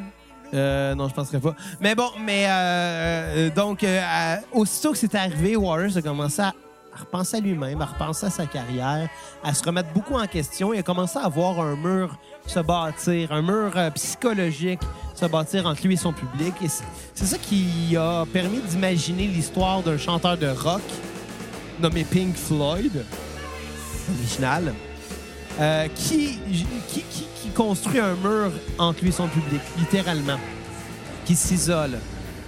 Euh, L'album The Wall est un album double et aussi le deuxième, alb- euh, le, deuxième album le plus vendu de Pink Floyd en carrière, mais aussi l'album double le plus vendu au monde encore aujourd'hui. Euh, ce qui montre que Pink Floyd, en repoussant les limites de ce qu'ils peuvent faire, peuvent aussi repousser les limites de ce que leur portefeuille peut prendre comme argent. Ça a été une trilogie. Pas une trilogie dans le sens de, de trois histoires euh, qui se suivent, mais dans le sens qu'avec le même concept, ils ont réussi à faire, premièrement, un disque, deuxièmement, un film, et troisièmement, une tournée. Parce que c'est là la magie de Wall. L'histoire se raconte différemment dans les trois médias. Le film qui est sorti, euh, qui mettait en vedette Bob Geldof dans le, le- le rôle de, de Pink, Oui. donc Pink Floyd, qui, Pink euh, Floyd, excusez, pardon. Qui, reprenait, qui reprenait les chansons du, euh, du film, euh, du disque en fait, mais avec Bob Geldof qui chantait deux tunes. Oh. Il chantait les deux parties de In the Flesh. On vient d'entendre la première partie. Un peu plus tard sur le disque, il y a la deuxième partie de In the Flesh. Euh, sur disque, c'est Roger Waters. Mais dans le film, c'est Bob Geldof qui la chante, qui l'interprète un peu différemment. Sinon, le- le- le- l'album au complet est presque entièrement chanté par Waters, à l'exception de Comfortably Numb, qui est chanté euh, dans le refrain par David Gilmour, qu'on entend rendu au troisième acte du film seulement. Donc, ça fait... À partir de AU. Ah, non, ben, on entend à partir de Young Lost. Oui. Ah, euh. Oui. Ben non, il des- ouais, dans- t'as raison, t'as raison. j'avais Peut-être pas en voix, mais. euh, euh, bon, on l'entend, mais tu sais. On l'entend dans The Thin Ice, c'est vrai. Oui. Dans The Thin Ice, on l'entend chanter. Mais... Another Break in the Wall aussi, Mother. euh, Ah ouais, dans Mother? Chante les refrains, genre? Parce que peut-être là, qu'il- là, en ce il- moment, c'est Waters qui chante. peut-être dans des bois harmonie vocales. Ouais, là. peut-être. Mais, mais bon, ça a donné leur projet le plus ambitieux en carrière. Le film, si vous avez l'occasion de voir ce film-là, c'est majestueux, c'est très, très, très immersif comme film. Un mélange de vrai et de dessins animés. Les dessins animés sont extrêmement psychédéliques. Euh, heureusement qu'on est après le 17 octobre parce que maintenant, on peut pour la première fois légalement apprécier euh, à sa juste valeur euh, ce film-là. Mais, mais reste que ça reste un album extrêmement développé qui parle beaucoup, beaucoup, beaucoup d'introspection, qui parle des craintes de Roger Waters, qui parle de son enfance, euh, comment que son père est mort à la guerre, comment sa mère le surprotégeait, comment ses professeurs d'école se moquaient de lui et l'intimidaient, pour finalement que ça donne l'homme qui est devenu le chanteur de rock, qui était apprécié, mais pas compris. Oh. Le personnage de Pink Floyd, ben c'est Roger Waters finalement. Il parle de lui là-dedans. Et dans le film, ben il met ça en image et c'est beau et c'est intéressant et c'est bon. Et dans le show, ben c'était encore mieux parce que la tournée était immense. Il y avait littéralement un mur qui se bâtissait entre le public et le groupe euh, à l'aide de plusieurs techniciens qui, qui construisaient le mur bloc après bloc pour que à la fin de la première partie, le mur soit complet devant le public et la deuxième partie et se passe en grande majorité avec le groupe qui est derrière le, le mur. Puis c'est un malaise d'entendre Hey You, de pas voir le groupe, de juste voir le mur en avant. Mais tu sais qu'à la base, l'idée initiale de The Wall, c'est le groupe qui jouait devant un mur au complet, tout le show. Ça a arrêté too much. Ben, c'est ça qui. La manière qu'ils bâtissent dans le show, c'est vraiment excellent. Mais ça a arrêté too much qui se passe tout le long. Ça a arrêté. C'était le concept à la base. là. Mais ils, ils ont quand même gardé un peu du concept parce qu'il y a un bout de show qui Ouais. se passe juste derrière le, le mur. Mais le mur devient un écran. Le mur devient, devient un écran où des images sont projetées qui racontent l'histoire. Des images qui sont quand même psychédéliques. Euh, évidemment, c'est sûr que l'histoire est aussi racontée à l'aide de marionnettes géantes. Euh, le professeur d'école en est une, la mère en est une. Euh, la femme aussi, la, la femme de, de, de, de, de- de Pink qui, euh, qui le trompe en est une aussi. Donc, il y a plusieurs marionnettes, il y a des images euh, sur le mur. Euh, tout ça pour faire évoluer l'histoire finalement de The Wall, pour en revenir au moment où, pendant une espèce de procès imaginaire, le personnage principal est condamné par le juge à, détruire son propre mur psychologique puis à se dévoiler au reste du monde, qui est la conclusion du film. Euh, et, et puis, on, on parlait d'un parallèle avec Alice au Pays des Merveilles euh, précédent. Pas, pas- avec Ouais. le Magicien d'Oz Ouais. et Dark Side of the Moon. Là, il y, a un perso- il y a un parallèle à faire avec Alice au Pays des Merveilles et The Wall. Si vous googlez euh, The Wall in Wonderland, euh, vous allez trouver un montage fait avec la majorité des chansons de The Wall mises en perspective avec euh, euh, le film euh, Alice, ouais, Alice au Pays des Merveilles. Et on voit encore une fois que musicalement, ça fit avec des phrases comme Oh Baby Blue, puis tu vois un petit oiseau qui passe. Euh, you break the thin ice, puis ta voix, mettre un doigt dans l'eau qui se brise. Il y a plusieurs parallèles à faire aussi entre la musique et le film. Par exemple, évidemment, The Trial, la tune qui parle d'un procès, se passe en même temps que le procès d'Alice euh, avec les personnages de The Trial qui chantent en même temps que les personnages d'Alice au Pays des Merveilles. Euh, ça colle, puis on croirait que c'est ça pour vrai. La seule différence, c'est que pour vraiment que ça soit synchronisé, faut enlever la tune Hey You. Mais la tune Hey You ne se trouve pas dans le film, donc ça n'en enlève pas tant que ça. Qu'est-ce que vous avez pensé de ce film-là? Kat, je trouve que tu parles pas beaucoup pour quelqu'un qui avait beaucoup de notes. Ah, J'ai beaucoup de notes, mais je sais pas trop où les placer. Euh, particulièrement du côté du film, euh, moi, les effets visuels me font capoter à chaque fois, euh, particulièrement sur euh, euh, Goodbye Blue Sky, le moment où ce que les croix... euh, non, les, Les marteaux. Les- Euh, les, les, les- ouais, les croix, t'as les raison. croix se Euh, transforment D'autres, fais attention, avoir- t'as échappé une bière. les, les croix se transforment à avoir genre du sang dessus. les- Puis Ils étaient bouchés. Pour vrai, les, les effets visuels, euh, je pense qu'un autre bout préféré du film, c'est le moment avec la fleur.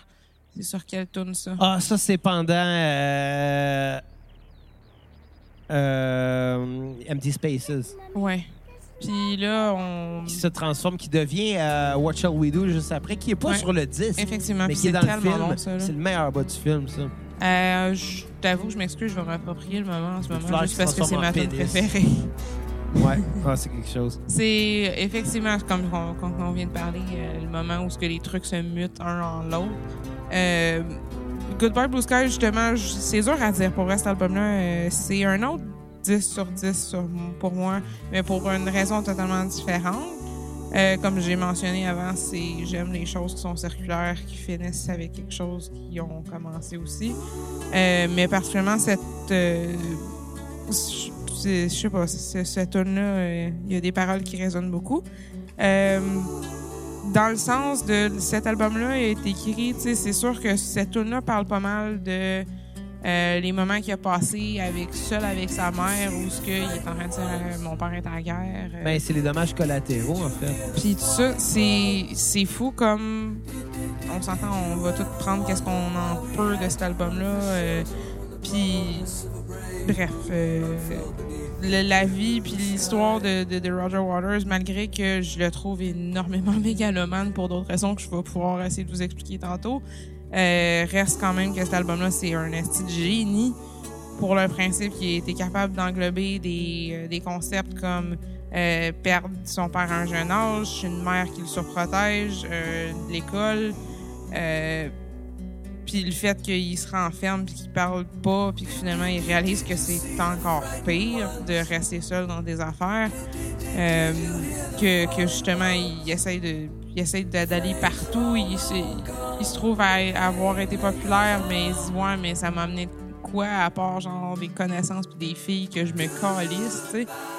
Euh, puis qui a perdu son mariage puis c'est très c'est quand même autobiographique pareil de Waters puis tu peux pas malgré que le gars j'ai des certains doutes sur certaines actions qu'est-ce que Waters a fait c'est sûr que c'est pour son ego à lui. Je pense que c'est le gars dans le rock qui a le plus gros ego. Euh, une chose par contre il a été capable de faire tellement de parallèles dans ses paroles puis ça je pense euh, Wall c'est l'accumulation de à quel point il est fucking brillant pour ça là. Euh, puis il complète son mur, euh, il réalise que ça, ça c'est pas mieux. Euh, il bat trip, il devient en se disant pendant un concert, honnêtement là, le, le bout euh, le, le, le bout où ce qu'il a craché, tu le vois pendant euh, je m'en rappelle plus du titre de la tune vers la fin où ce que Dans son sextape. dans vers la fin où ce qu'il est en train de juger euh, c'est qui les fans qui devraient genre Dans être là Flash. dans- the Flash Part 2. ils sont il est en train de Are juger there any queers in the audience tonight? Put it all against the wall. Ce qui est, ce qui est fou pareil, c'est qu'il réalise justement qu'à la fin, il y a tellement eu une idée débile de séparer le monde comme ça, puis se séparer du monde, mais ça n'a pas aucune manière que ça soit pas autobiographique un minimum, que ça soit pas non plus même une excuse de Roger Ben- Waters de d'avoir fait ça Mais et d'avoir est, craché sur quelqu'un puis d'avoir pensé ça. mais l'album est, est autobiographique pour lui, absolument. C'est son côté le plus sombre qu'il a décidé de, de- montrer au public. C'est un respect énorme d'avoir été capable de faire un album comme ça. C'est comme ton côté le plus mégalomane, dégueulasse, puis tout, que tu as été capable de montrer au monde. Puis parallèlement, cet album-là, c'est quand même un album par lui, pour lui. Strictement, c'est pas mal lui qui a fait du cash dessus. Là. Je dirais que c'est une thérapie aussi, peut-être pour lui aussi. là. Ben, comme je disais tantôt, euh, Barrett, je pense qu'il en avait pas fini non plus. Puis c'est sa relation avec être populaire, mais avoir plein de cash, puis pas savoir qu'est-ce que ça donne, qu'est-ce que t'en fais après. Euh, je m'excuse de continuer encore un peu, mais par rapport au cash, la raison pourquoi je l'ai traité de mégalomane puis de mange-marde un peu, euh, Waters, euh, la situation est que euh, il a embauché euh, Bob Ezrin. Euh, il a dit littéralement en le rencontrant toi là, tu peux m'aider autant que tu veux puis tout, puis genre tu peux écrire des petits bouts de tunes, mais t'auras aucun fucking crédit. Puis ce gars-là a servi finalement de, de, truc diplomatique entre Waters puis Wright. Parce qu'il y a eu un moment dans le bout de The Wall où ce que Wright enregistrait les soirs et Waters puis le reste du band qu'on enregistrait plus en après-midi et Ben, matin. mais d'ailleurs, justement, par rapport à Wright, là, à ce moment-là de, de Lui, leur, il- de leur carrière, il était tellement tanné après euh, le. Pas le fiasco, parce que Animals allait. euh, Ça, ça allait bien. Ben, mais Animals, ça n'a pas tant marché. Je suis pas mal sûr que quand il a craché, il a été déçu. tu sais. C'est un des albums Ouais. qui a le moins marché, Animals, pour cette période-là de leur carrière. Mais euh, c'est sûr que comparé à Dark Side of the Moon, puis Wish You Were Here, puis Non, c'est ça.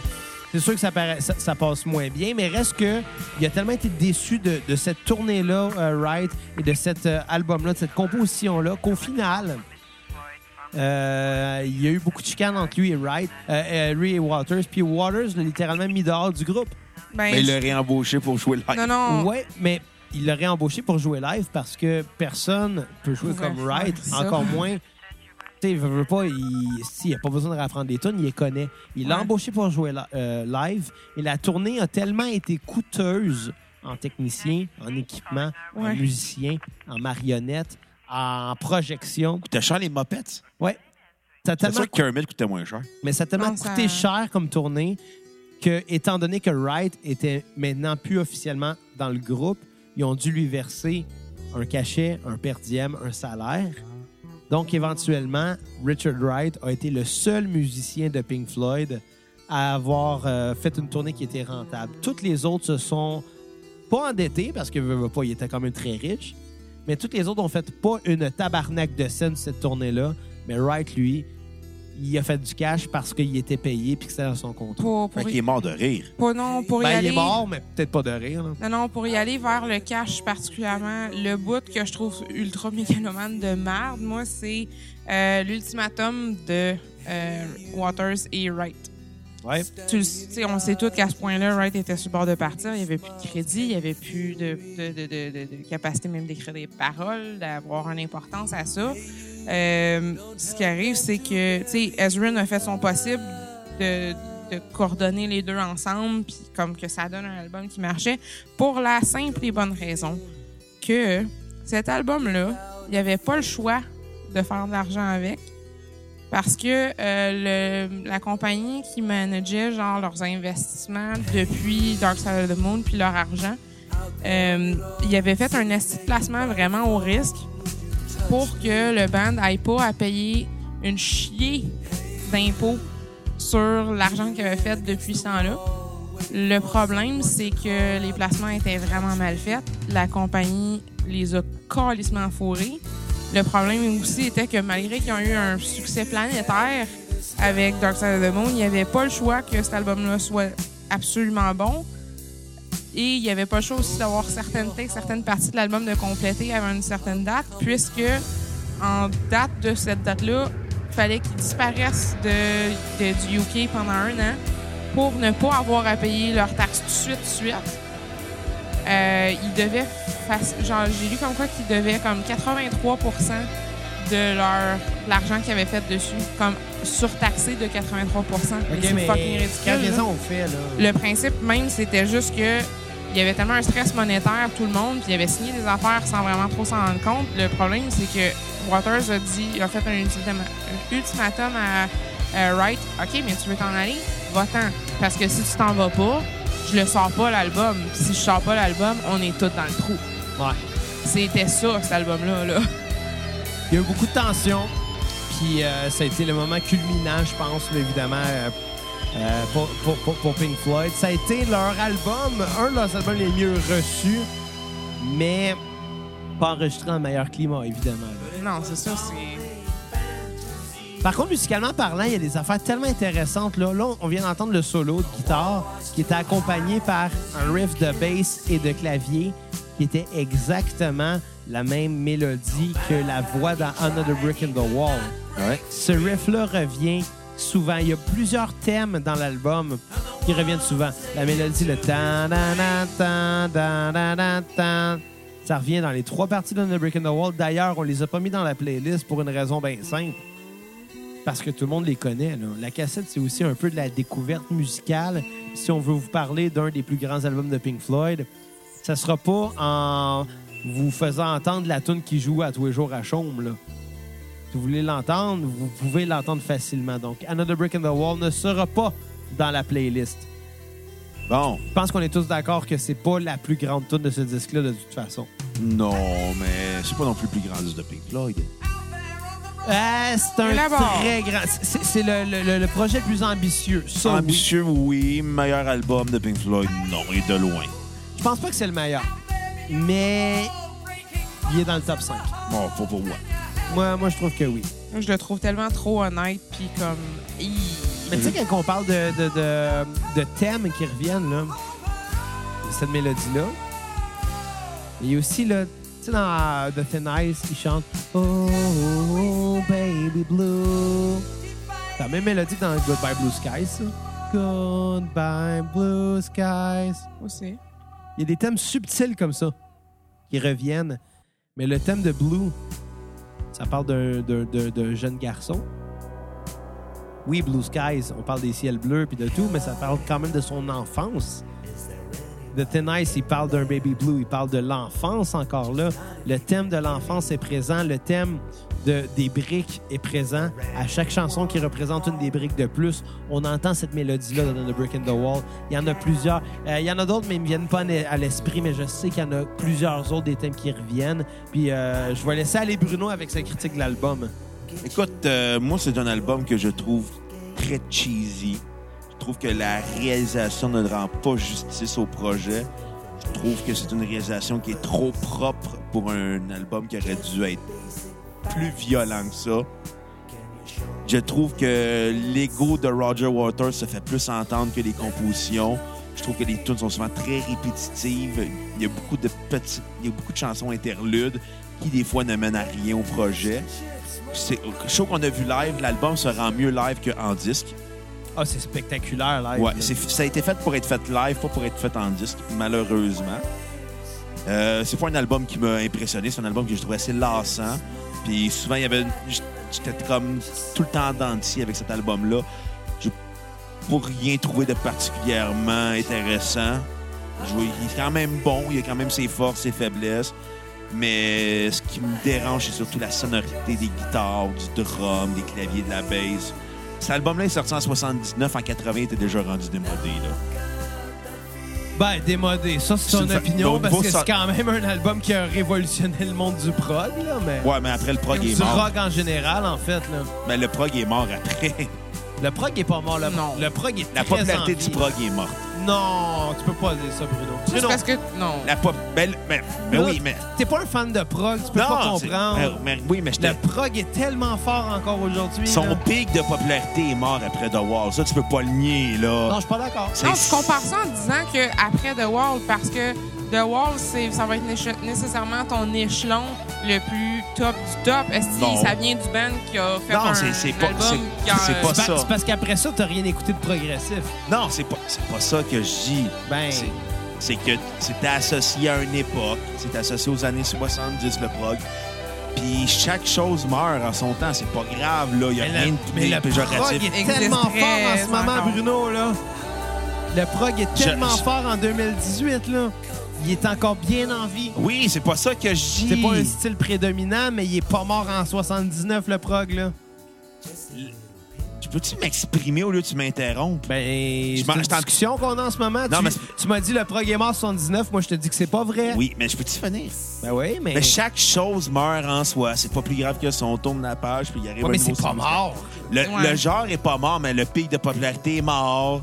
Non. Non, non, musicalement, en Tu dis ce que moment, le pic de, de, po- de popularité est mort parce que tu compares, je, disais ça justement, c'est parce que tu compares avec le pic de popularité d'un band qui a eu plein Pas de juste d'un de band, je te plein parle d'une époque.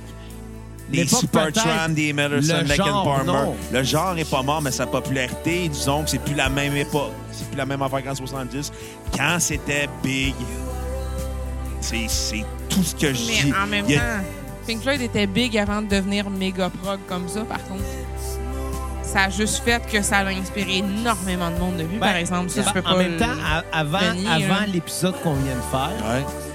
euh, les albums qu'ils ont fait avant, donc jusqu'à Atom Heart Mother, Pink Floyd n'était pas si big que ça. il y a Non, plein de genres musicaux qui meurent. Le grunge, c'est mort. Le new wave, c'est mort. Le post-punk, c'est mort. Tu sais, on prend nommer plein de styles qui sont Mais il n'y a morts. rien qui est mort. Ah non, il y a toujours de Il y a quoi qui rien est Il inspiré arrive tout le temps quelque chose de nouveau, puis c'est ça. Oui, il y a de quoi de nouveau, mais il n'y a rien qui est mort. Il y a encore du monde qui font esti, du fucking disco en 2018. Là. Oui, mais c'est mort le disco aussi. C'est mort Il n'y a avec. rien qui est mort. Non, ça se recycle d'une autre manière Qu'est-ce qui avec reste d'autres en vie? influences. Les gens qui les écoutent et qui revivent cette époque-là à chaque fois. Moi, si je mets un disque là aujourd'hui, je veux bien qu'il soit sorti il y a 40 ans, là, mais pendant que je l'écoute, là, il est bien en vie, ce disque-là. Là. Oui. Je le sais qu'il va être en vie ton disque. Mais ça change rien quand on passe tout le temps à d'autres choses dans la vie. On peut pas s'accrocher tout le temps au passé. C'est quoi?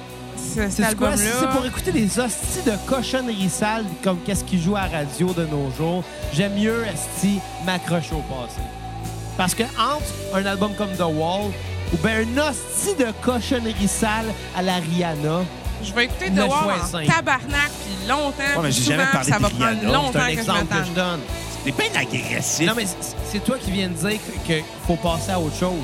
Oh, Si oh. autre chose, c'est de la cochonnerie Ouais, mais sale, j'ai jamais parlé de Rihanna. C'est un exemple que je te donne. Mais- mais il y a quand même Ben, gars, je peux t'en donner 50 millions d'exemples. Il y, y a a- quand il y en a une de la merde aujourd'hui qui joue à en la radio. Ah oui, il y en a tout, il y en aura tout le En temps. comparaison à n'importe quelle marque. Puis dans le temps, il y en avait. Il y avait du Abba qui était de la calice, de cochonnerie sale. Là. Je pense qu'il y a pas tout ça. En même temps, il y a une Non, raison moi, le pourquoi disco- cet album-là Le a eu... disco, c'est le cancer de la musique, man. OK, ça Exact. ça a là, à aucun l'âge de la rapport. boisson, là, tu deviens désagréable. Il y a une Donc, je donne raison. mon opinion, comme toi. Il y a quand Ben, même je vais une- je- je vais juste finir avec un, ma note. euh, puis après, je vais te laisser parler, Cap. Euh, ma note sur 10 va être un 6 sur 10. Ah! OK, mais... J'ai j'ai pas Continue? accroché, je te dis. j'ai- J'aime pas le son de l'album, j'aime pas la sonorité, j'aime pas la réalisation. Jerry Boy! J'aime pas non plus les compositions qui sont très lassantes. Euh, Ma tune sur repeat va être euh, Mother. Puis euh, ma tune à skipper, euh, là, je vais te faire encore plus sacré, là. Mais Hey You, je la trouve plate. C'est Bon, pas ma préférée, sacré. moi non plus. feras pas sacré. Un, un bonne, mais c'est pas ma préférée, non. Mais, mais c'est correct, correct. Mais correct. OK. euh, une, une chose, il y a, il y a peut-être une raison aussi pourquoi que The Wall est. Ok, ta gueule, quand fermez même la le- plante. Vas-y. Il y a peut-être une raison pourquoi The Wall, c'est quand même le deuxième plus grand album de, de Pink Floyd aussi. Peut-être pour la raison qu'il y a bien du monde qui pense pas comme Bruno à, part- à propos du fait que ce projet-là, puis ce son-là, puis cette idée-là de faire de quoi de concept, c'est pas mort en 79. Ouais. C'est- C'est c'est sûr que c'est pas mort en 79. Puis je sais pas pour. J'imagine que c'est ça. Toi, t'as d'autres euh, d'autres priorités, d'autres sons que t'aimes plus dans la vie, mais tu peux pas enlever à un, un album comme ça qui a résonné à travers les années depuis 79. On est en 2008. Euh, 2008, 2018. Dans 2008, Kat. Tu peux, tu Obama vient d'être élu. Hey, Vivez dans le passé, Hey, toi je les deux. recule- Je reculerai un peu dans le temps, des fois. Hey, hey, écoute, parenthèse, Trump a pris finalement une décision intelligente. Il a décrété que les artistes doivent être rémunérés euh, beaucoup mieux par rapport aux plateformes de streaming. Les, Spot- les! Spotify et compagnie vont être obligés de rémunérer les artistes. Wow! Je pense que c'est la seule décision intelligente que j'ai entendue. Ouais, mais parler. avec le monde qui est entouré autour, tu fais comme non. Je pense que, tu sais, il dit Ça ça, doit, pour être, avoir... ça doit être Kanye West qui a. Je pense que c'est Il Kanye y avait West Kid Rock à ça. côté de lui. Kid Rock aussi, Aussi. c'est vrai. Mais tu sais, c'est tous des, des rednecks. Kanye West, Ouais. Red- puis, puis Kid Rock. On va faire Ah. un album ensemble une journée. Que comme ça. de Kid Rock déjà, là? Laquelle? Ouais, la toune, Je là. sais pas, arrête. Kid Rock, Undertaker, Undertaker. American Badass. Bang, tic tac tac tac poing. C'est quoi Ça, c'est, ça, c'est Born with the Bar. Ah, Peu importe. là. Ouais, bref. Ah, ok, Kat, continue. Euh, non, pour vrai, je, c'est- c'est- c'est- je peux comprendre que Bruno, ça l'a pas intéressé d'avoir, mais tu peux pas, tu peux pas nier un minimum le fait que malgré qu'il soit ultra mégalomane, Waters, tu peux pas genre passer par-dessus le fait que c'est absolument beaucoup trop honnête comme album puis que c'est, comme se mettre fucking tout nu sur un stage mais faire Hey salut guys, je suis en arrière d'une gang de briques parce Les que gars, comme- je suis tout nu. je suis tout nu, mais genre, je t'en ai une gang de briques juste parce que qu'est-ce que c'est rough de comme me démontrer au monde au complet comme ça. Puis ça a prouvé que ça donne une bonne chose de le faire. Parce que je pense probablement qu'il aurait pas fait cet album-là, il aurait été autant mégalomane. Euh, ça serait ça se serait pas si bien fini pour lui. Probablement que le monde l'aurait jugé encore plus. Moi, personnellement, je l'aime pas. Je trouve que Waters a un ego de merde. Puis il a fait le pire des ultimatums à Wright, mais euh, c'est pas un mauvais gars pour le, principe qu'il s'en est fait beaucoup pour Sid Barrett, puis qu'il probablement y pense encore. Et aussi parce qu'il a réalisé que ses actions, des fois, il, il les a faites trop vite avant de se rendre compte de l'im- l'importance de ce que ça pouvait faire. Puis il s'est fait un fucking. Il a, il a- il a fait un trial pour lui-même. On- Ouais, mais ça rentre dans l'introspection de l'album. Si ça finit avec un, un procès, mais que le procès. Si le principal intéressé, c'est un personnage inspiré de sa vie, Hmm. Ça commence. c'est comme si c'est forcé à se regarder dans le miroir. là, Puis avoir Ouais, ses mais- propres défauts. Tu peux pas dire que cet album-là est pas honnête. On par parle de mégalomanie, mais on parle aussi d'humilité dans ce sens-là, Euh, dans particulièrement, les thèmes. particulièrement, en fait, aussi, quand, quand on parle de, justement de fermeture puis d'ouverture d'album, la phrase aussi qui dit à la fin de The Trial, c'est Isn't this where? Et quand l'album commence avec euh, la première tune, c'est where, where We Came In. Ouais.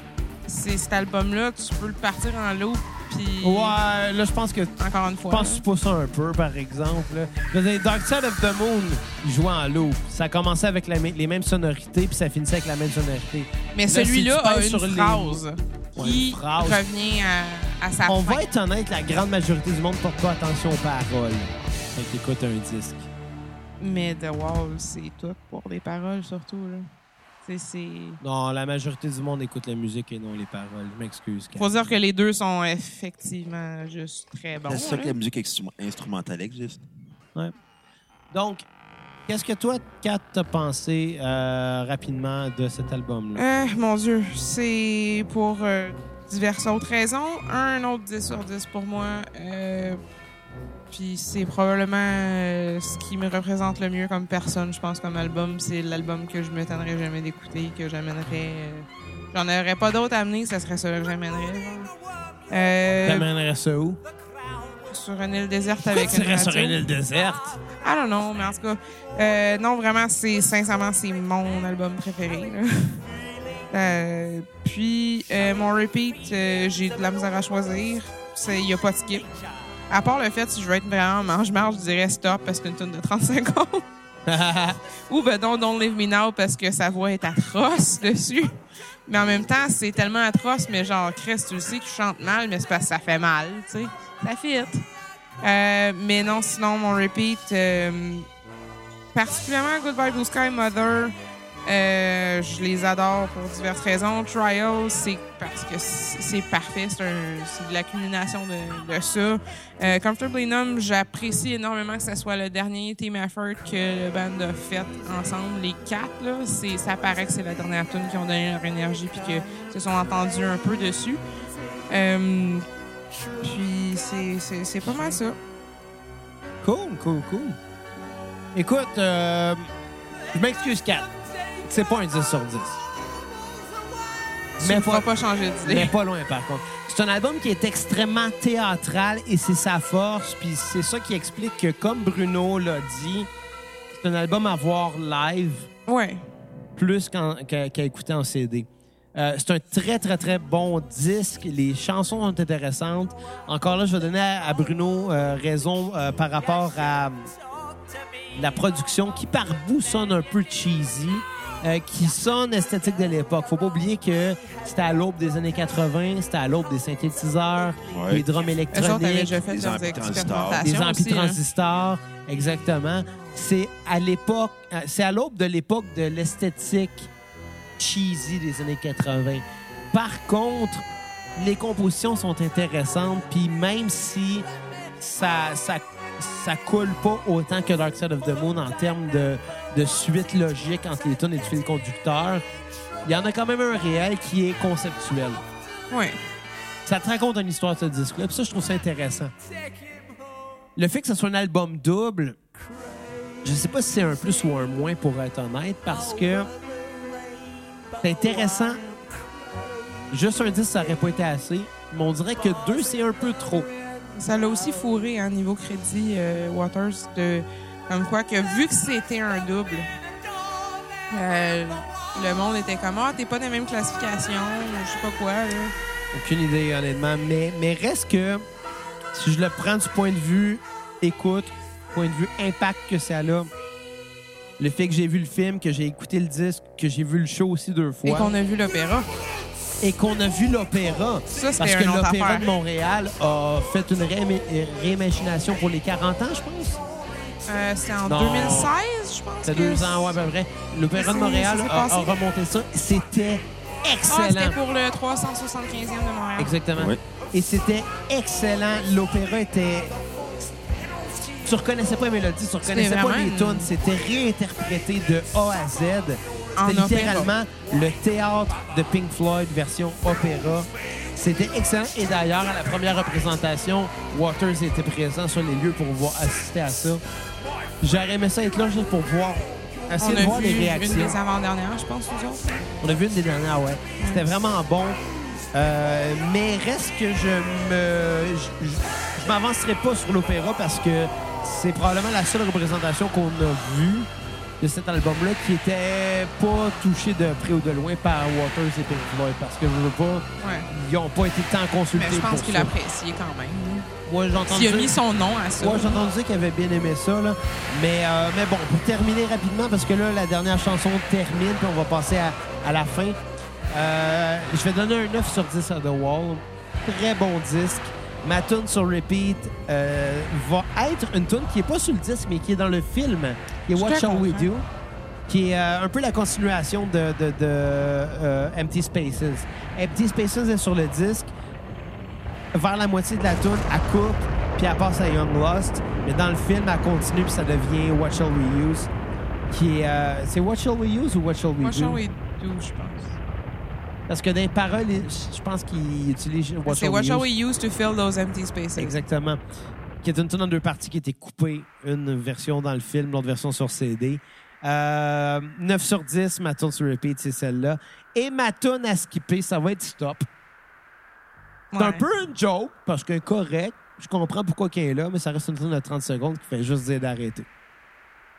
Puis pour arrêter, ben on va arrêter parce qu'on est rendu à la fin de cet épisode. Donc on va se laisser sur la dernière partie, euh, la partie 6 à 9 de Shine on You Crazy Diamond sur l'album Wish You Were Here.